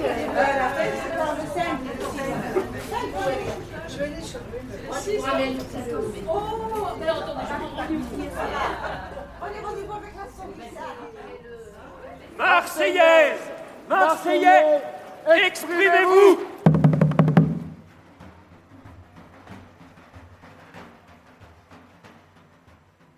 Merci pour euh, ce documentaire, Michaela Lemeur et Sandrine Russo. C'était autour du 5 novembre 2018. Bon, alors c'est un documentaire, euh, en fait on a fait pas mal d'entretiens, euh, pas, pas, autant peut-être que pour une recherche plus complète, parce que c'est une recherche qu'on a, qu'on a fait tous les mercredis matins, on va dire. Mais à chaque début d'entretien, on posait la question aux personnes, où étiez-vous le 5 novembre? Et donc c'est un peu pour ça aussi qu'il y a cette ces démarrages sur cette journée. Et après, les gens prennent en charge, en fait, une forme d'analyse qui se construit. Enfin, c'était un peu l'idée aussi de se rendre compte qu'en fait, les gens euh, qui parlaient analysaient l'événement et ses suites. Et ce qui a fait étincelle, comme dit euh, Fatih Boirois. C'était un peu l'objectif de ce, de ce documentaire. Et outre les, vidéos et l'audio, on retrouve également euh, sur votre euh, site, blog, euh, après le 5 novembre.hypothèse.org, un carnet de terrain sur, le, sur ce site donc, que tu as écrit en 2019, Sandrine, et qui commence ainsi. Dictionnaire le littré, effondrement, petit 1 terme d'agriculture, action d'effondrer, de fouiller la terre, petit 2 action d'effondrer, de s'effondrer, de s'écrouler. Tout de même, les tremblements de terre, c'est étrange. Nous sommes convaincus intellectuellement que le sol sous nos pieds est dur et stable. On dit même il a les pieds sur terre pour parler d'une personne solide. Et pourtant, un beau jour, soudain, on comprend que tout ça est faux. La terre, les rochers qui devraient être stables, se tordent dans tous les sens, comme du liquide. Haruki Murakami, après le tremblement de terre, 10-18, 1999. Alors, qu'est-ce que regroupe ici le terme euh, carnet de terrain que tu utilises? Est-ce que on pourrait dire que ce journal intime, euh, cette parole individuelle euh, qui est la tienne, deviendrait le journal d'une ville? Alors, l'un des paris ou l'une des intentions de l'anthropologie, c'est de pouvoir justement partir du très singulier, du très local, du très intime, pour accéder à des choses beaucoup plus globale, euh, voire euh, universelle, si on veut utiliser ce grand mot qui pose des tas de problèmes, donc euh, je l'utilise pas tellement. Donc l'idée, c'était effectivement de rendre compte dans une écriture qui était une écriture aidant affectée, donc c'est-à-dire dans une écriture où on assume aussi à la fois notre subjectivité et puis les émotions provoquées par ce qu'on observe, et de deux aussi ben, où on montre comment on va se construire euh, une écriture ou une pensée, c'est-à-dire en allant. Alors moi j'ai une passion, hein, pas du tout coupable pour euh, les définitions du littré. Donc dès que je réfléchis à quelque chose, je vais voir l'histoire du mot. Euh, c'est un truc assez habituel. Et puis je pense qu'il y a des choses que la littérature va aussi évoquer, qui vont quelquefois être bien plus fortes que ce qu'on va pouvoir le faire en rendant compte euh, d'un événement. Et moi, un des livres auxquels j'ai pensé euh, après cet effondrement, c'est celui euh, bah, que, dont je cite là un extrait, un recueil de nouvelles de Murakami qui s'appelle Après le tremblement de terre et qui en fait raconte comment, après le tremblement de terre de Kobe en 1995, il y a des tas de petites nouvelles, donc d'histoires individuelles de gens qui vivent ce tremblement de terre ou de gens qui le regardent tout simplement à la télévision à des milliers de kilomètres mais pour qui cet événement va déclencher quelque chose en fait. Et donc des choses très différentes. Hein. Il y a une, femme qui s'en va de chez elle, qui quitte son mari et sa famille. Euh, il y a tout un tas d'autres histoires en fait qui sont les petites histoires provoquées par cette grande histoire de l'effondrement.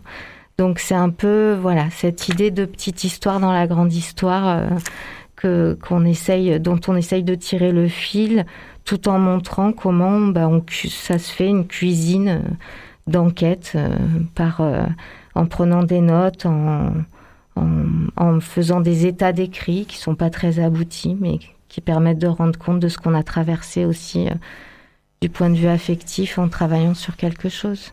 Mmh je vais me tourner à présent vers euh, Annika Eriksen et, Media Oudig, qui ont eux aussi mené une forme d'enquête, peut-être, euh, en tout cas des, des, entretiens. Votre médium euh, à vous, c'est la, la, radio, et vous avez monté une installation sonore qui s'appelle 65 rue d'Aubagne, qui revient sur l'effondrement des, trois immeubles. L'installation, elle est visible depuis le 28 août et, je le répète, jusqu'au 26 septembre à Coco Elle met en parallèle deux récits, celui de Sophie, une rescapée du drame, et celui du commandant Guillaume, qui est un pompier qui a dirigé la, recherche des victimes.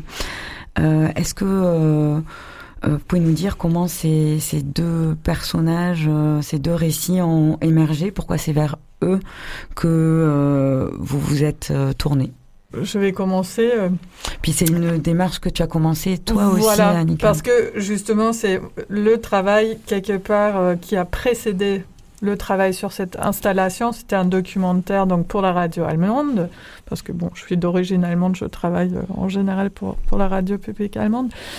Et dans ce documentaire, il y a beaucoup d'ambiance des manifs et il y a des témoignages dont celui de Sophie, qui fait partie des quelques personnes rescapées du, 65 rue de Bagne, et, le commandant de pompiers. Euh, et j'avais euh, monté ça comme une séquence euh, de témoignages montés en, parallèle. Sophie raconte l'avant du tram à partir du moment quand elle a aménagé dans, dans, son appartement rue de Bagne dans, dans, le 65. Et le commandant nous raconte le drame à partir du moment euh, où il a appris les faits, donc euh, très très très rapidement après euh, l'effondrement, jusqu'à la fin des recherches. Et ça, c'était une partie de ce documentaire que j'avais fait pour lequel j'avais déjà utilisé des sons électroacoustiques de Mehdi parce que j'avais, enfin, j'ai travaillé euh, beaucoup avec des ambiances pour les manifs, etc. Mais pour ces deux témoignages, euh, je voulais surtout pas travailler avec des sons réalistes. Je, voulais avoir quelque chose qui, qui évoque le drame et qui mais mais je voulais pas faire en sorte que on, remet en scène l'effondrement lui-même. Je voulais pas être dans le réalisme sonore. Et euh, j'ai trouvé euh, des sons euh, de Mehdi qui correspondaient très bien et qui sont du coup abstraits. Et j'avais monté ça comme une séquence qui, quand on l'a écouté ensemble, on trouvait tous les deux que cette séquence, elle fonctionnait très très bien elle. et oui, je, je me souviens plus exactement comment est née l'idée en fait de, de l'installation, mais le, choix donc de ces deux voix-là. Hein. Oui, en fait, enfin en tous les cas, moi dans mon souvenir et comment ça s'est passé pour moi, j'ai fait, j'ai écouté le documentaire d'Annika, donc qui a été fait pour la radio allemande. Et euh, moi, ce que je trouvais marquant, c'était effectivement ces deux témoignages. C'était vraiment ceux qui qui me marquaient le plus pour pour euh, différentes raisons. Évidemment, dans un documentaire, on, s'attache toujours en tant qu'auditeur à, certains personnages et un peu moins à d'autres. Et puis, il y avait cet aspect qui, qui m'est tout de suite apparu, qui était euh, quelque chose d'un peu d'un peu vertigineux qui était finalement euh, cette cette jeune femme Sophie elle a été jusqu'à jusque très proche de l'instant de l'effondrement puisqu'elle l'a évité de très peu par rapport à une, une espèce d'intuition ou de bon, je sais pas comment on peut appeler ça, de destin, quoi, où elle va dormir chez ses parents la veille de mm. l'effondrement et du coup elle n'est pas dans l'immeuble le lendemain, ce qui n'aurait pas dû se passer comme ça. Et, et puis il y a le pompier qui, qui, a quelque chose de commun avec nous, c'est-à-dire qu'il est, il est, il est voisin d'une certaine manière, il est pompier bien sûr, mais tout à coup là, il y avait, même s'il a un discours très officiel, il sort de, il sort quand même quelque chose de, de, de sa personne qui est que, ben voilà, moi je suis habitué au drame, mais ces drames-là, c'est pas à côté de chez moi. J'ai peut-être trouvé des gens dans ces décombres qui sont des gens que j'ai croisés, puisque c'est mes voisins, puisque c'est des gens qui sont, qui vivent dans la même ville que moi. Et ça, moi, je trouvais ça assez marquant, parce que d'une, d'une certaine manière, il y a, y a, une personne qui subit euh, cette euh, cette situation autour du logement à Marseille et ailleurs. Et puis euh, de l'autre côté, ben il y a la personne qui va réparer les dégâts après l'effondrement et qui le subit aussi d'une certaine manière, puisque euh, il est marin pompier, mais a priori il n'est pas là pour euh, pour intervenir sur des sur des sur des drames aussi de cette ampleur là dans sa ville quoi. Hmm. Et peut-être juste pour revenir sur ta question, pourquoi ces deux personnes-là, pourquoi euh, je suis allée, entre autres, vers ces deux personnes-là, pour moi, c'était important de parler avec une personne de l'immeuble. Parce que bon, il y a tellement eu euh, ces questions, comment ça a pu se passer, pourquoi ils n'ont rien fait en gros, enfin même des attaques contre les habitants, même contre euh, la personne qui avait filmé Abdelkader, euh, qui s'est fait attaquer dans les réseaux sociaux, ce qui est vraiment mais enfin affligeant des gens qui ont même dit oui il a filmé il aurait dû sauver ses, ses voisins. Et pour moi c'était hyper important de de parler avec quelqu'un de l'immeuble pour euh, aussi en parler. Sophie l'explique très très bien. Ils ont tous alerté, ils sont tous, et pas que elle, elle dit tout le monde, tous les voisins. On a euh, contacté les propriétaires, le syndic, euh, la ville. Ils ont tous essayé, sauf que personne les prenait au sérieux et que, juste pour répéter, personne pas Abdelkader ni un autre voisin a vraiment cru que ça allait s'effondrer. Ils avaient tous peur, très très peur. Mais enfin, la seule personne qui y croyait vraiment, c'est le mari de Sophie, qui lui, euh, c'est euh, dans l'installation, s'est dit, il vient de Cuba, et il dit, bah voilà, il, à Cuba, il y a des immeubles qui s'effondrent. Lui, il connaît ça. Et lui, disait, mais si, ça va s'effondrer, je le vois et tout. L'immeuble est instable, ça se voit, la structure, il est, il est ingénieur par ailleurs. Et Sophie lui disait, mais non, Alex, on est en France.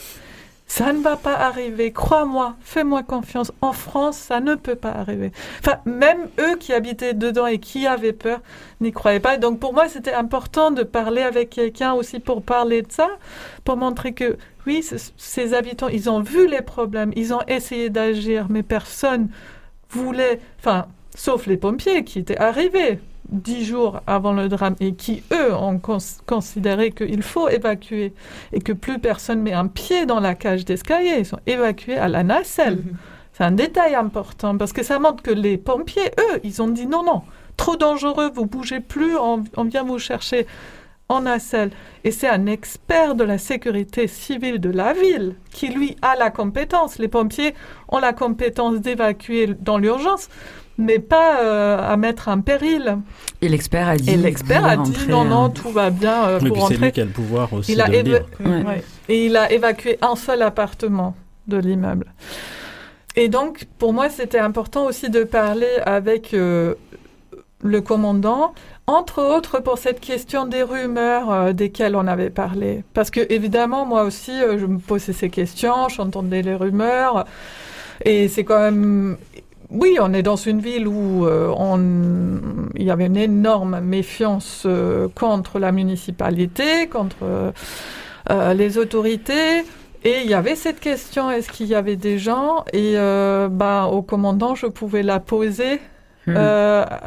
dans une idée d'avoir une réponse.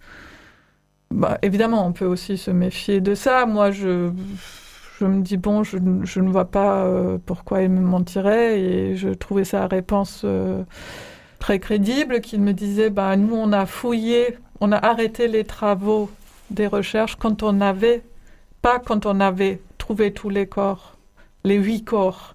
On a arrêté les recherches quand on avait fouillé tous les gravats pour dire, bon, on a tout cherché, on n'a pas trouvé un autre corps, donc non, il n'y avait pas d'autre corps.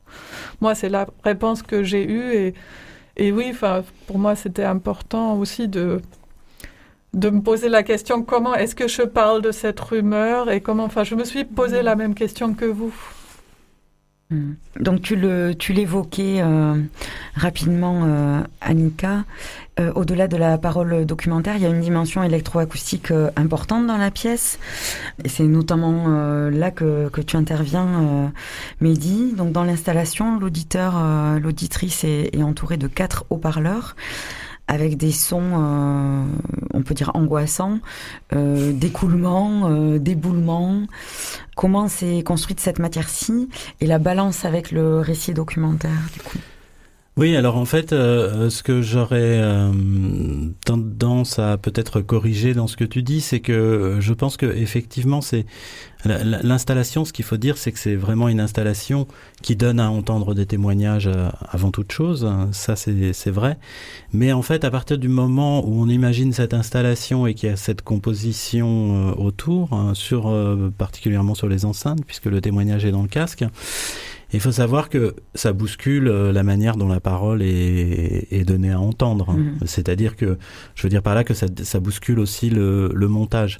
Donc cette, cette composition, elle est à la fois avec la voix et donc euh, la matière qu'a effectivement enregistré Annika, mais aussi euh, en regard avec les sons qu'il y a autour. Bon, pour nous, ça, ça, ça nous a paru important aussi. ce projet, on l'a on l'a écrit et proposé donc au Parallèle du Sud un manifesta, la Biennale d'art contemporain qui est à Marseille en ce moment.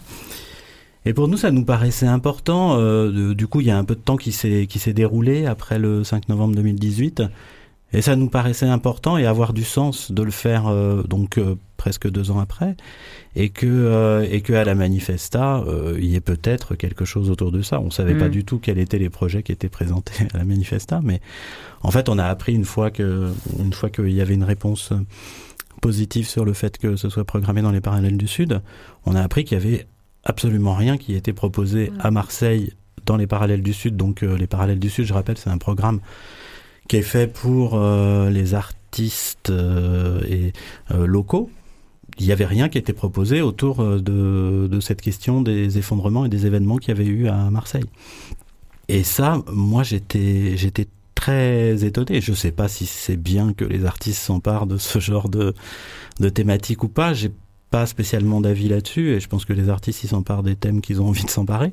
Mais j'étais étonné qu'il n'y ait pas de proposition autour de ça puisque la programmatrice nous a dit non non, euh, il y avait c'était le seul projet qui, qui mm. évoquait les effondrements à Marseille. Mais euh, déjà avec euh, Wilfried ou qui a connu Lolita que tu avais co-réalisé avec Anouk Batar, tu avais l'expérience de l'enquête et de la création à partir de, de drames, hein. des sujets très forts, très lourds. Bah, c'est vrai qu'en documentaire, euh, en tous les cas, moi, ma position d'auteur en documentaire, elle est beaucoup basée sur l'empathie, c'est-à-dire que c'est pas quelque chose. Euh, moi, je travaille pas mon, mon, je dirais euh, entre j'aime pas beaucoup ce mot-là, mais c'est mon matériau documentaire ou mon terrain, si on pouvait faire un, lien avec mhm. les sciences sociales je ne travaille pas avec euh, de l'hostilité. J'y arrive pas. C'est pour ça tout à l'heure je parlais de l'indignation et dans l'indignation il y a de l'hostilité envers quelqu'un. Et moi je ne travaille pas comme ça. C'est très bien qu'il y ait d'ailleurs qu'il y ait des documentaristes qui travaillent comme ça parce que c'est important qu'il y en ait aussi. Je ne travaille pas avec l'ennemi. Je ne vais pas. C'est pas ça qui me qui me qui me met en mouvement, quoi. Ce qui me met en mouvement, c'est cette question de l'empathie. Et évidemment, euh, l'empathie, parfois, on peut avoir tendance à se tourner vers les drames. Et puis après, bah, il y a certainement des, histoires personnelles qui font qu'on va vers ce genre euh, de sujet, mais que j'évoquerai pas spécialement ici. Mais, mais en tous les cas, euh, oui, il y a, y, y a quelque chose. moi, j'aime bien travailler sur ces choses-là parce que je crois que ça rejoint un peu ce que disaient Sandrine et Michaela, c'est-à-dire que on part du tout petit, on part de la petite histoire que, que tu évoques qui a connu Lolita, qui est un drame aussi marseillais et qui est et, euh, c'est partir de quelque chose qu'on appelle un fait divers, qui est une petite chose et qui finalement résonne en tout le monde comme, euh, euh sais pas, comme quelque chose, euh, ben, je dirais universel ou quelque chose, en, en, tous les cas qui renvoie chacun de nous à quelque chose. Et je pense que dans ces effondrements à Marseille, c'est très présent. Ça nous renvoie chacun à des angoisses, à des à des à des choses qui nous relient à l'autre aussi, à des choses qui nous qui nous qui nous met en distance aussi par rapport aux autres et c'est tout ça qui m'intéresse dans je sais pas, je l'approcherais, je, le rapprocherais de quelque chose de l'ordre de, ça me fait un peu le même effet de quand, euh, je sais pas, je lis certaines tragédies ou je vois certaines tragédies mises en scène, c'est-à-dire que il y a quelque chose qui vient de très loin et qui est en même temps très, très personnel, contemporain et qui nous appartient à chacun de nous. Voilà. Et oui, cette question, oui, en, documentaire, on travaille très souvent sur des drames, des drames lourds, des drames euh, sociaux, des drames individuels. Et euh, oui, c'est évidemment, c'est une, une, grande question. Euh, à quoi ça sert peut-être aussi ou quelle est notre position? Est-ce que nous on, profite du drame? Enfin, moi c'est des questions que je me pose, souvent des questions très difficiles euh, à trouver sa propre position.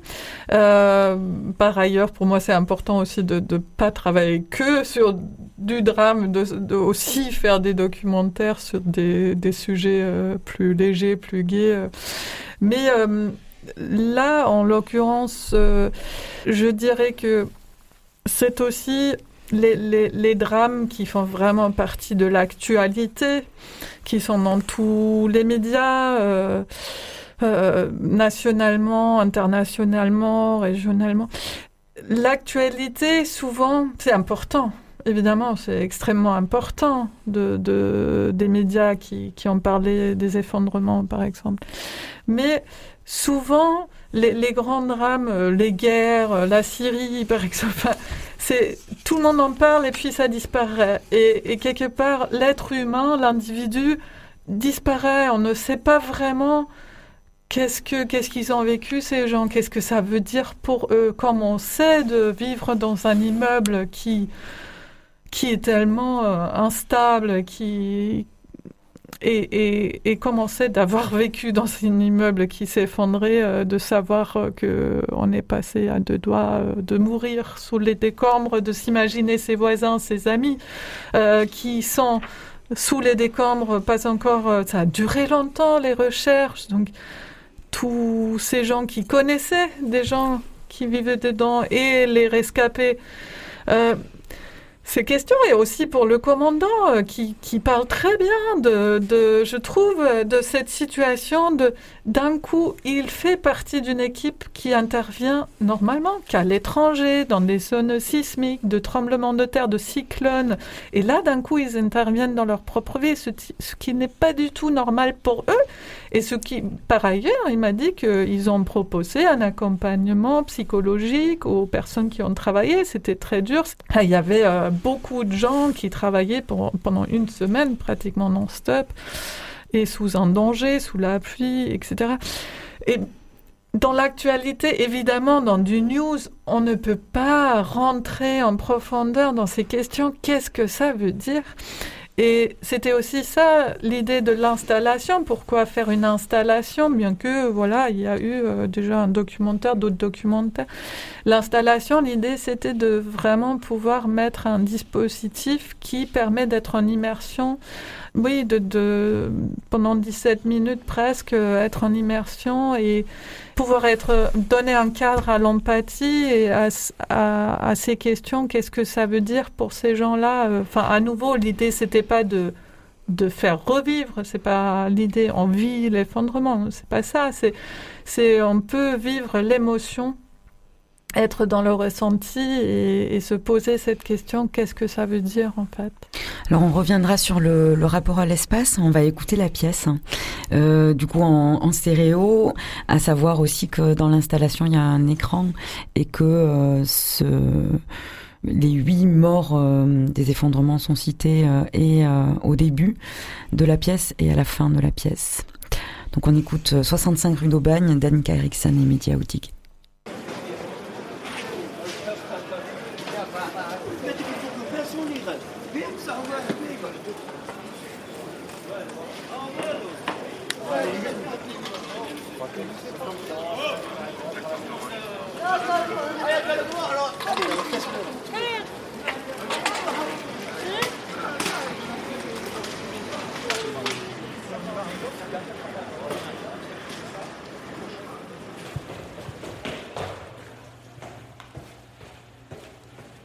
Le 5 novembre, je suis arrivé au travail. Ma garde commence à 8h45. Donc je faisais euh, la passation avec euh, l'officier de garde de la veille qui me dit euh, Viens, on a une intervention qui est en cours.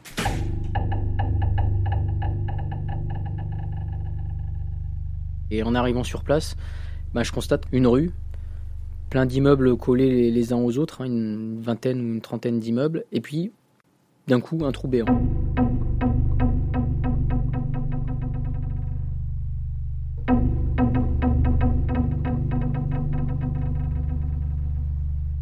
qu'en fait ce sont euh, deux immeubles, un de 4 et un de 5 étages, euh, qui se sont effondrés sur eux-mêmes.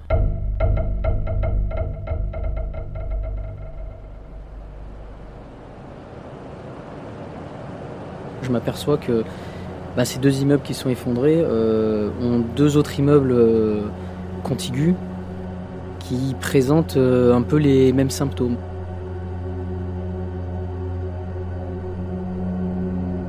Moi, mon regard se porte tout de suite sur ce qui risque d'encore tomber.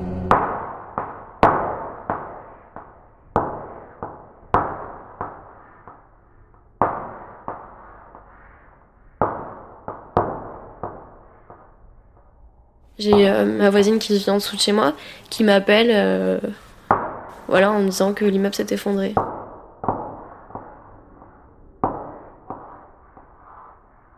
Et du coup, j'ai tapé sur internet euh, effondrement Marseille et j'ai vu qu'il y avait un trou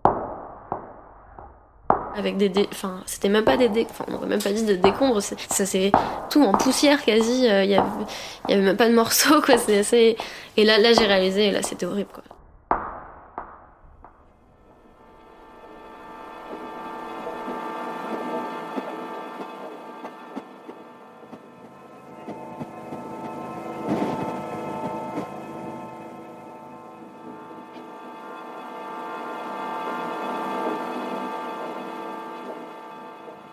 s'enchaîne très vite en fait. Le premier officier euh, euh, vient à mon contact. La première des questions, euh, c'est est-ce qu'on a une notion qu'il y a des victimes dessous? Et là, il me dit oui.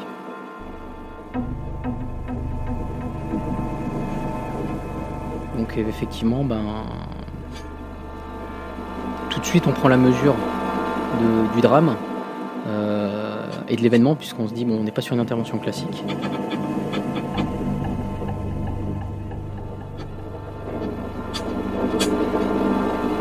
Beaucoup à ce qu'on vit en tremblement de terre euh, ou en, cyclone avec des constructions souvent qui sont pas adéquates, sauf que c'est bah, en plein milieu de ma ville. euh, Enfin, c'est des endroits où on passe tous les jours.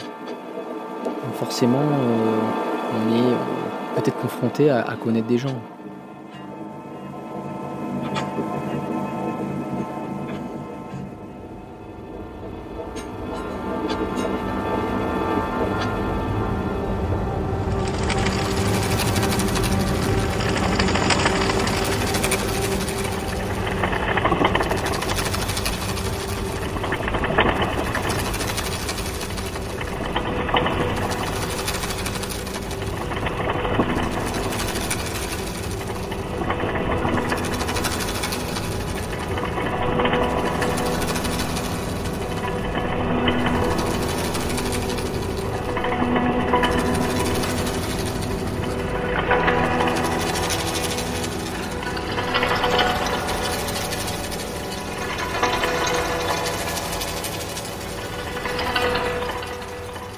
Tout le temps en rigolant que notre immeuble il allait s'effondrer, euh, vu que mon chef vient de Cuba et que Cuba c'est un pays du tiers-monde euh, très pauvre.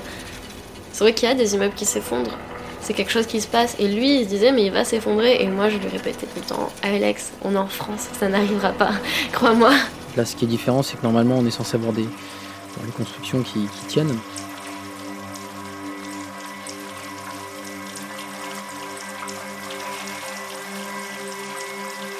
On commence à mettre en œuvre euh, les premières équipes, donc euh, des sauveteurs déblayeurs, des maîtres chiens, une grue de 60 tonnes.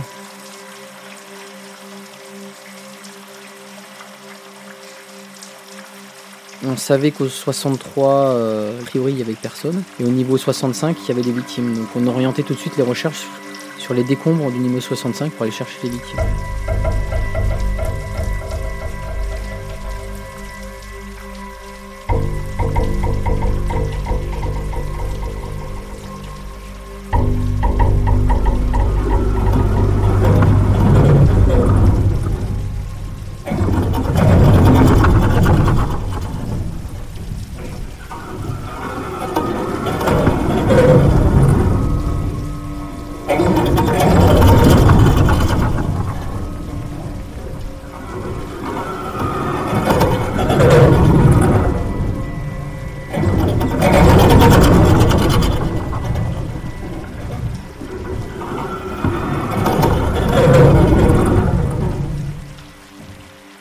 A commencé euh, à se dégrader, ça a été euh, le mur de la cage d'escalier, le mur droit. Un matin, je me réveille, je le vois complètement fissuré, euh, incurvé et tout. Je me dis, mon Dieu, mais c'est en train de s'effondrer. Donc, on a alerté le syndic qui n'avait pas réagi hein, dans l'urgence. Et le 18 octobre, les pompiers sont venus. Nous ont pas laissé rentrer, ont évacué les gens qui étaient à l'intérieur en nacelle. Ils m'ont dit, oui, le, le bâtiment est en train de bouger. Ensuite, il y a un expert de la sécurité civile qui est venu, qui a fait un tour en nacelle, qui a pris deux trois photos et qui a dit c'est bon, ils peuvent tous rentrer.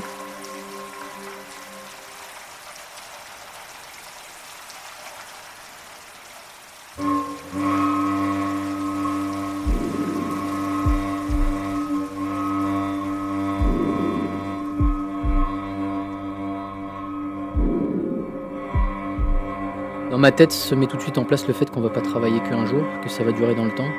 Donc il faut poser euh, une opération qui va durer euh, euh, à minima une semaine. Jour et nuit, hein, on ne s'arrête pas, puisqu'en fait ça reste juste une course contre la montre.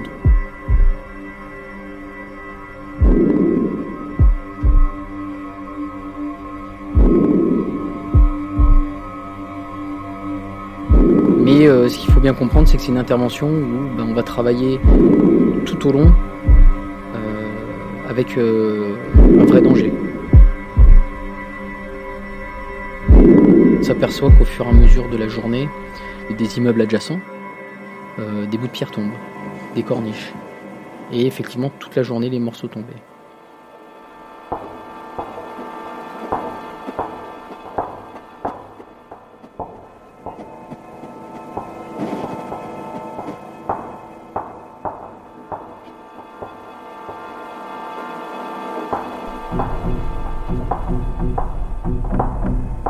Ma voisine du dessous euh, qui voyait des fissures apparaître euh, quand elle parlait, euh, voilà, elle discutait chez elle, elle voyait des fissures apparaître.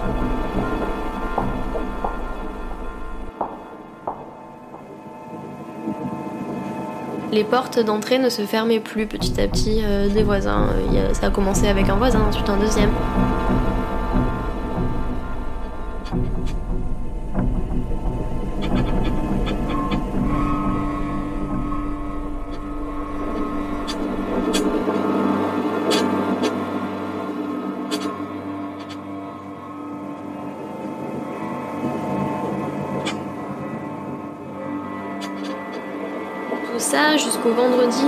C'est la porte d'entrée elle-même qui ne ferme plus. Et hum, j'en parle avec ma voisine justement dans la cage d'escalier, ma voisine de palier Marie. Et au-dessus, il y a des espèces de carreaux qui font entrer la luminosité, quoi. Et en discutant, on sent des, des trucs qui nous tombent dessus et en fait, on voit qu'ils étaient en train de se fissurer et d'envoyer, d'éjecter des petits morceaux de verre.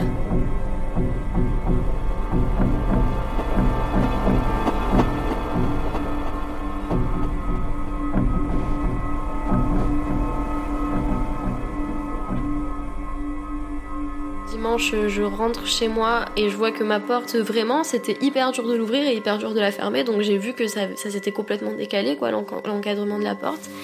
Et, hum, et du coup, là, je me suis dit, euh, donc, euh, ouais, si je reste chez moi, vu la rapidité euh, avec laquelle ça s'est dégradé, demain matin, c'est sûr que je vais rester enfermée. J'avais des trucs à faire, je devais aller tôt à la bibliothèque, ce genre de trucs. Je me suis dit, bon, bah, je vais dormir chez mes parents, parce que sinon, demain, je vais, je vais rester enfermée. Et vers euh, les 17h, on s'aperçoit que ça bouge beaucoup. J'ordonne en fait le repli de, de mes personnels et il s'avère que 20 minutes après, le troisième immeuble euh, s'effondre.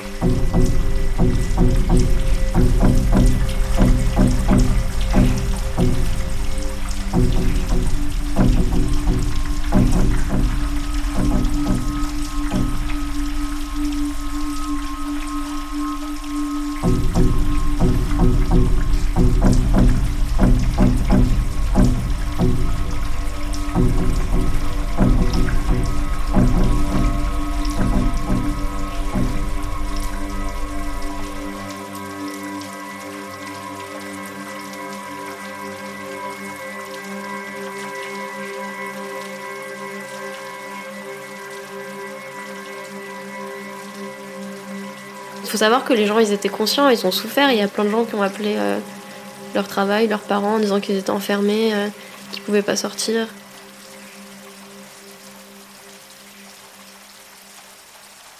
C'est que les portes euh, s'ouvraient plus et les gens, les gens étaient, enfermés dedans. Donc euh, c'est horrible.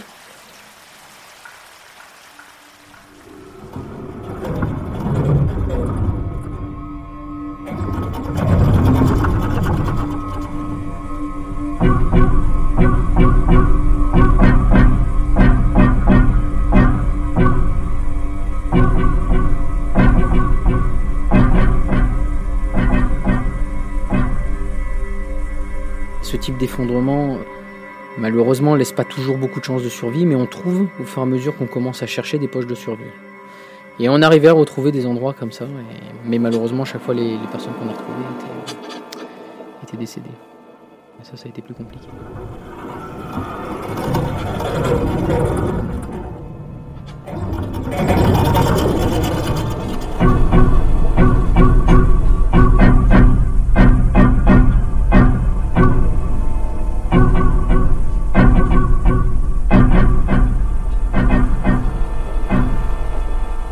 Première victime, on la trouvera euh, aux alentours de, 8 heures le mardi matin.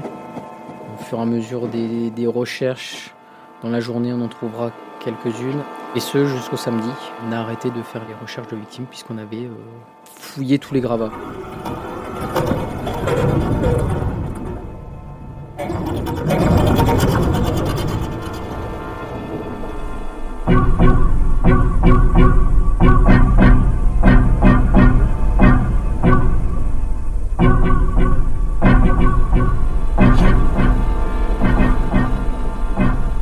Vient là pour sortir des gens et de préférence les sortir vivants. Ce qui aurait été euh, super, c'est de ressortir euh, une des victimes euh, vivantes. Mais ça n'a pas été le cas.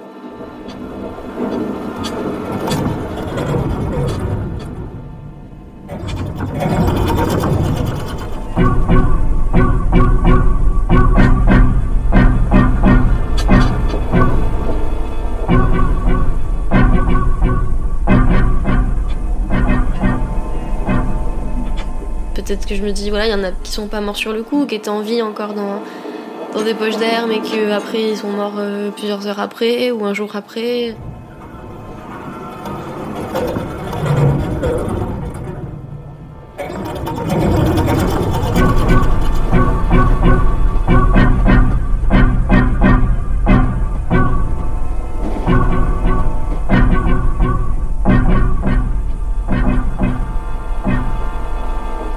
Suivi le, le cours normal de ma vie, oui, j'aurais dû être euh, sous les décombres.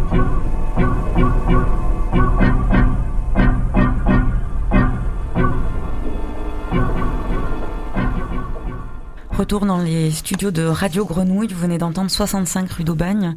C'est une pièce euh, réalisée par Annika Eriksen et euh, Mehdi Aoudig que vous pouvez donc voir sous forme d'installation euh, à Coco Velten. On a parlé euh, un petit peu déjà de la forme installation, mais il y a un, un rapport à l'espace assez particulier. Tu évoquais, Mehdi, l'idée d'une boîte noire. Oui, en fait, il y avait, euh, je dirais que c'est presque une mise en scénographie de témoignage, en fait. Donc avec euh, quatre enceintes, un, casque et une boîte noire qui, euh, pour euh, en ce qui me concerne, me rappelle la boîte noire du théâtre pour lequel j'ai beaucoup travaillé, et qui est un, espace mental et un espace imaginaire qui, qui permet de peut-être de, enfin en tous les cas je l'espère, d'écouter des, des, les témoignages différemment, quoi de ce qu'on a l'habitude de, de, des situations dans lesquelles on a l'habitude d'écouter ou de lire des témoignages. Donc mmh. c'est aussi un peu ça euh, l'enjeu de cette installation, c'est euh, effectivement de, de proposer euh, une manière d'écouter quoi, et c'est effectivement au centre, je pense, de nos travaux, hein, ceux qui font de la radio, de la musique et, et du son, parce que c'est faut créer les, faut parfois créer les conditions de l'écoute, quoi. Parfois ça peut être flottant, mais parfois faut créer les conditions de l'écoute, et c'est un peu ça qu'on propose avec cette installation. Mmh. Le travail aussi de production de ces créations. Vous avez été à Euphonia pendant 12 jours pour réaliser mmh. cette install? Oui, bah ça c'était ça c'était assez important, c'était même indispensable parce que en fait c'est pas moi je suis plutôt docu documentariste, j'ai évidemment fait beaucoup de choses pour le théâtre qui sont une forme d'installation mais qui se passent très différemment puisqu'il y a des interprètes et il y a un texte. Et là, pour moi, c'était essentiel qu'on teste ce dispositif euh, en réel pour voir si ça fonctionnait parce qu'on avait cette idée euh, avec Annika de, de faire cette installation avec des casques ouverts et puis euh, quatre enceintes mais mais en fait euh, pratiquement on avait quand même besoin de tester cette composition et de faire même la composition in situ parce que moi je sais pas faire autrement que de passer par le pratique et j'ai certainement pas assez de pratique dans la dans je dirais euh, les dispositifs acousmatiques pour pouvoir anticiper ce que ça va donner quoi. Du coup ce partenariat avec Euphonia était était important pour ça. Donc c'était un commissariat de peuple et culture en collaboration avec Euphonia, mais aussi à noter le- la collaboration de Radio Atlas. Oui, Radio Atlas, qui a un site internet euh, qui euh, présente des documentaires et créations radiophoniques euh, du monde entier, en fait, en proposant des, une traduction anglaise qui s'affiche au fur et à mesure avec le son. Et du coup, Radio Atlas a, a produit pour nous une vidéo comme ça qui consiste que en forme de sous-titres. Il n'y a pas d'image, il y a juste la traduction anglaise qui s'affiche. Ça nous a permis aussi de, de rajouter euh, voilà, les noms des victimes et, euh, euh, Et puis la citation, de Monsieur de Gaudin. qui est quand même très importante Mm. parce que euh, voilà, elle ouvre, euh, elle ouvre cette installation et, et elle est vraiment, euh, je dirais que toute l'installation peut presque être une réponse à, à cette citation de Godin qu'on vous laissera découvrir si vous allez voir l'installation. Suspense. Euh, juste, bah, je rappelle quand même les horaires d'ouverture parce que c'est du mercredi au samedi. Mercredi 15h 19h, jeudi vendredi de 17h à 20h et le samedi de 15h à 20h à Coco Velten dans le cadre de Manifesta 13 les parallèles du Sud. On s'arrête là pour aujourd'hui, mais évidemment, euh, la situation euh, euh, reste toujours très difficile pour beaucoup de- d'habitants euh, de Marseille. Et le logement précaire, bah, c'est une question toujours actuelle. Oui, il reste des milliers de personnes qui ont été délogées, qui n'ont pas trouvé de relogement définitif. Donc il y a des gens qui continuent à vivre hein, les ricochets et les effets de, de ce drame au quotidien. Et puis euh, l'épidémie d'arrêté de péril dont on a moins parlé là, mais qui s'est poursuivie bien au-delà du 5 novembre, a aussi touché euh, bah, des, tas d'arrondissements de la ville en fait. hein. Il y a une carte interactive des délogements qui a été réalisée. euh, par une géographe qui s'appelle Elisabeth Doria April qu'on trouve sur notre blog. Et voilà, enfin, et les collectifs continuent à mener un travail quotidien important autour de ces questions-là. Oui, et même les évacuations elles-mêmes, ça continue. Mhm. hein. Nous, Mhm. à côté de chez nous, on a dernièrement eu un immeuble euh, évacué à nouveau.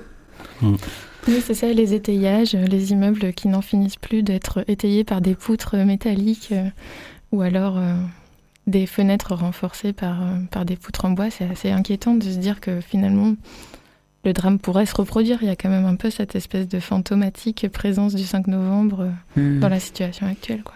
Et, je peux vous poser une question. Est-ce que euh, l'événement du changement de, la ville de Marseille euh, euh, vous inspire quoi?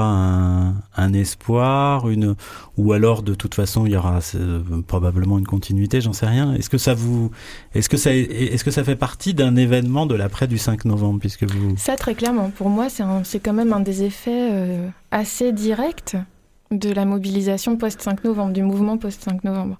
Après, euh, voilà, on n'est on n'est pas... euh, on reste des anthropologues. euh, on a un avis, évidemment, citoyen sur la question politique, mais en même temps, savoir qu'est-ce qui va se passer avec cette nouvelle Oui. mairie, c'est assez difficile quand même Mmh. d'avoir... En tout cas, il y a une conscience peut-être plus aiguë euh, de, de la réalité, euh, de, du quotidien, de l'habitat. euh, En pour tout les cas, habitants. un engagement qui a été pris de s'y Mm. coller de manière euh, très sérieuse, hein, dont on, on verra, c'est justement l'enjeu Ouais. d'observer sur le long terme, dont on verra ce qu'il adviendra. Donc on garde les, les yeux ouverts, euh, peut-être le point levé, et, euh, et un œil aussi sur, euh, sur votre site euh, après le 5 novembre.hypothèse au pluriel euh, point .org. Et pour être au courant de la suite. Merci beaucoup à tous les quatre d'être venus dans l'art de l'écoute. Merci à Djilali pour la technique. Et à bientôt sur Radio Grenouille.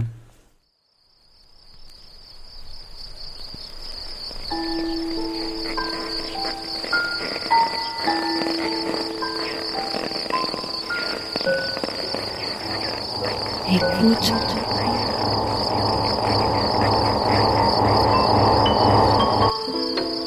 Ouvrir ses oreilles. Des bruits, du son. L'art de l'écoute. L'art de l'écoute. Tendez l'oreille. L'art de l'écoute. L'art de l'écoute. Le créneau dédié aux explorations sonores. Le créneau dédié aux explorations sonores. Dans l'univers des sons. Une soirée à l'écoute. Des sons. De l'entretien au documentaire de création. De l'improvisation collective aux expériences électroacoustiques. On sort les oreilles et on pratique. Et on pratique.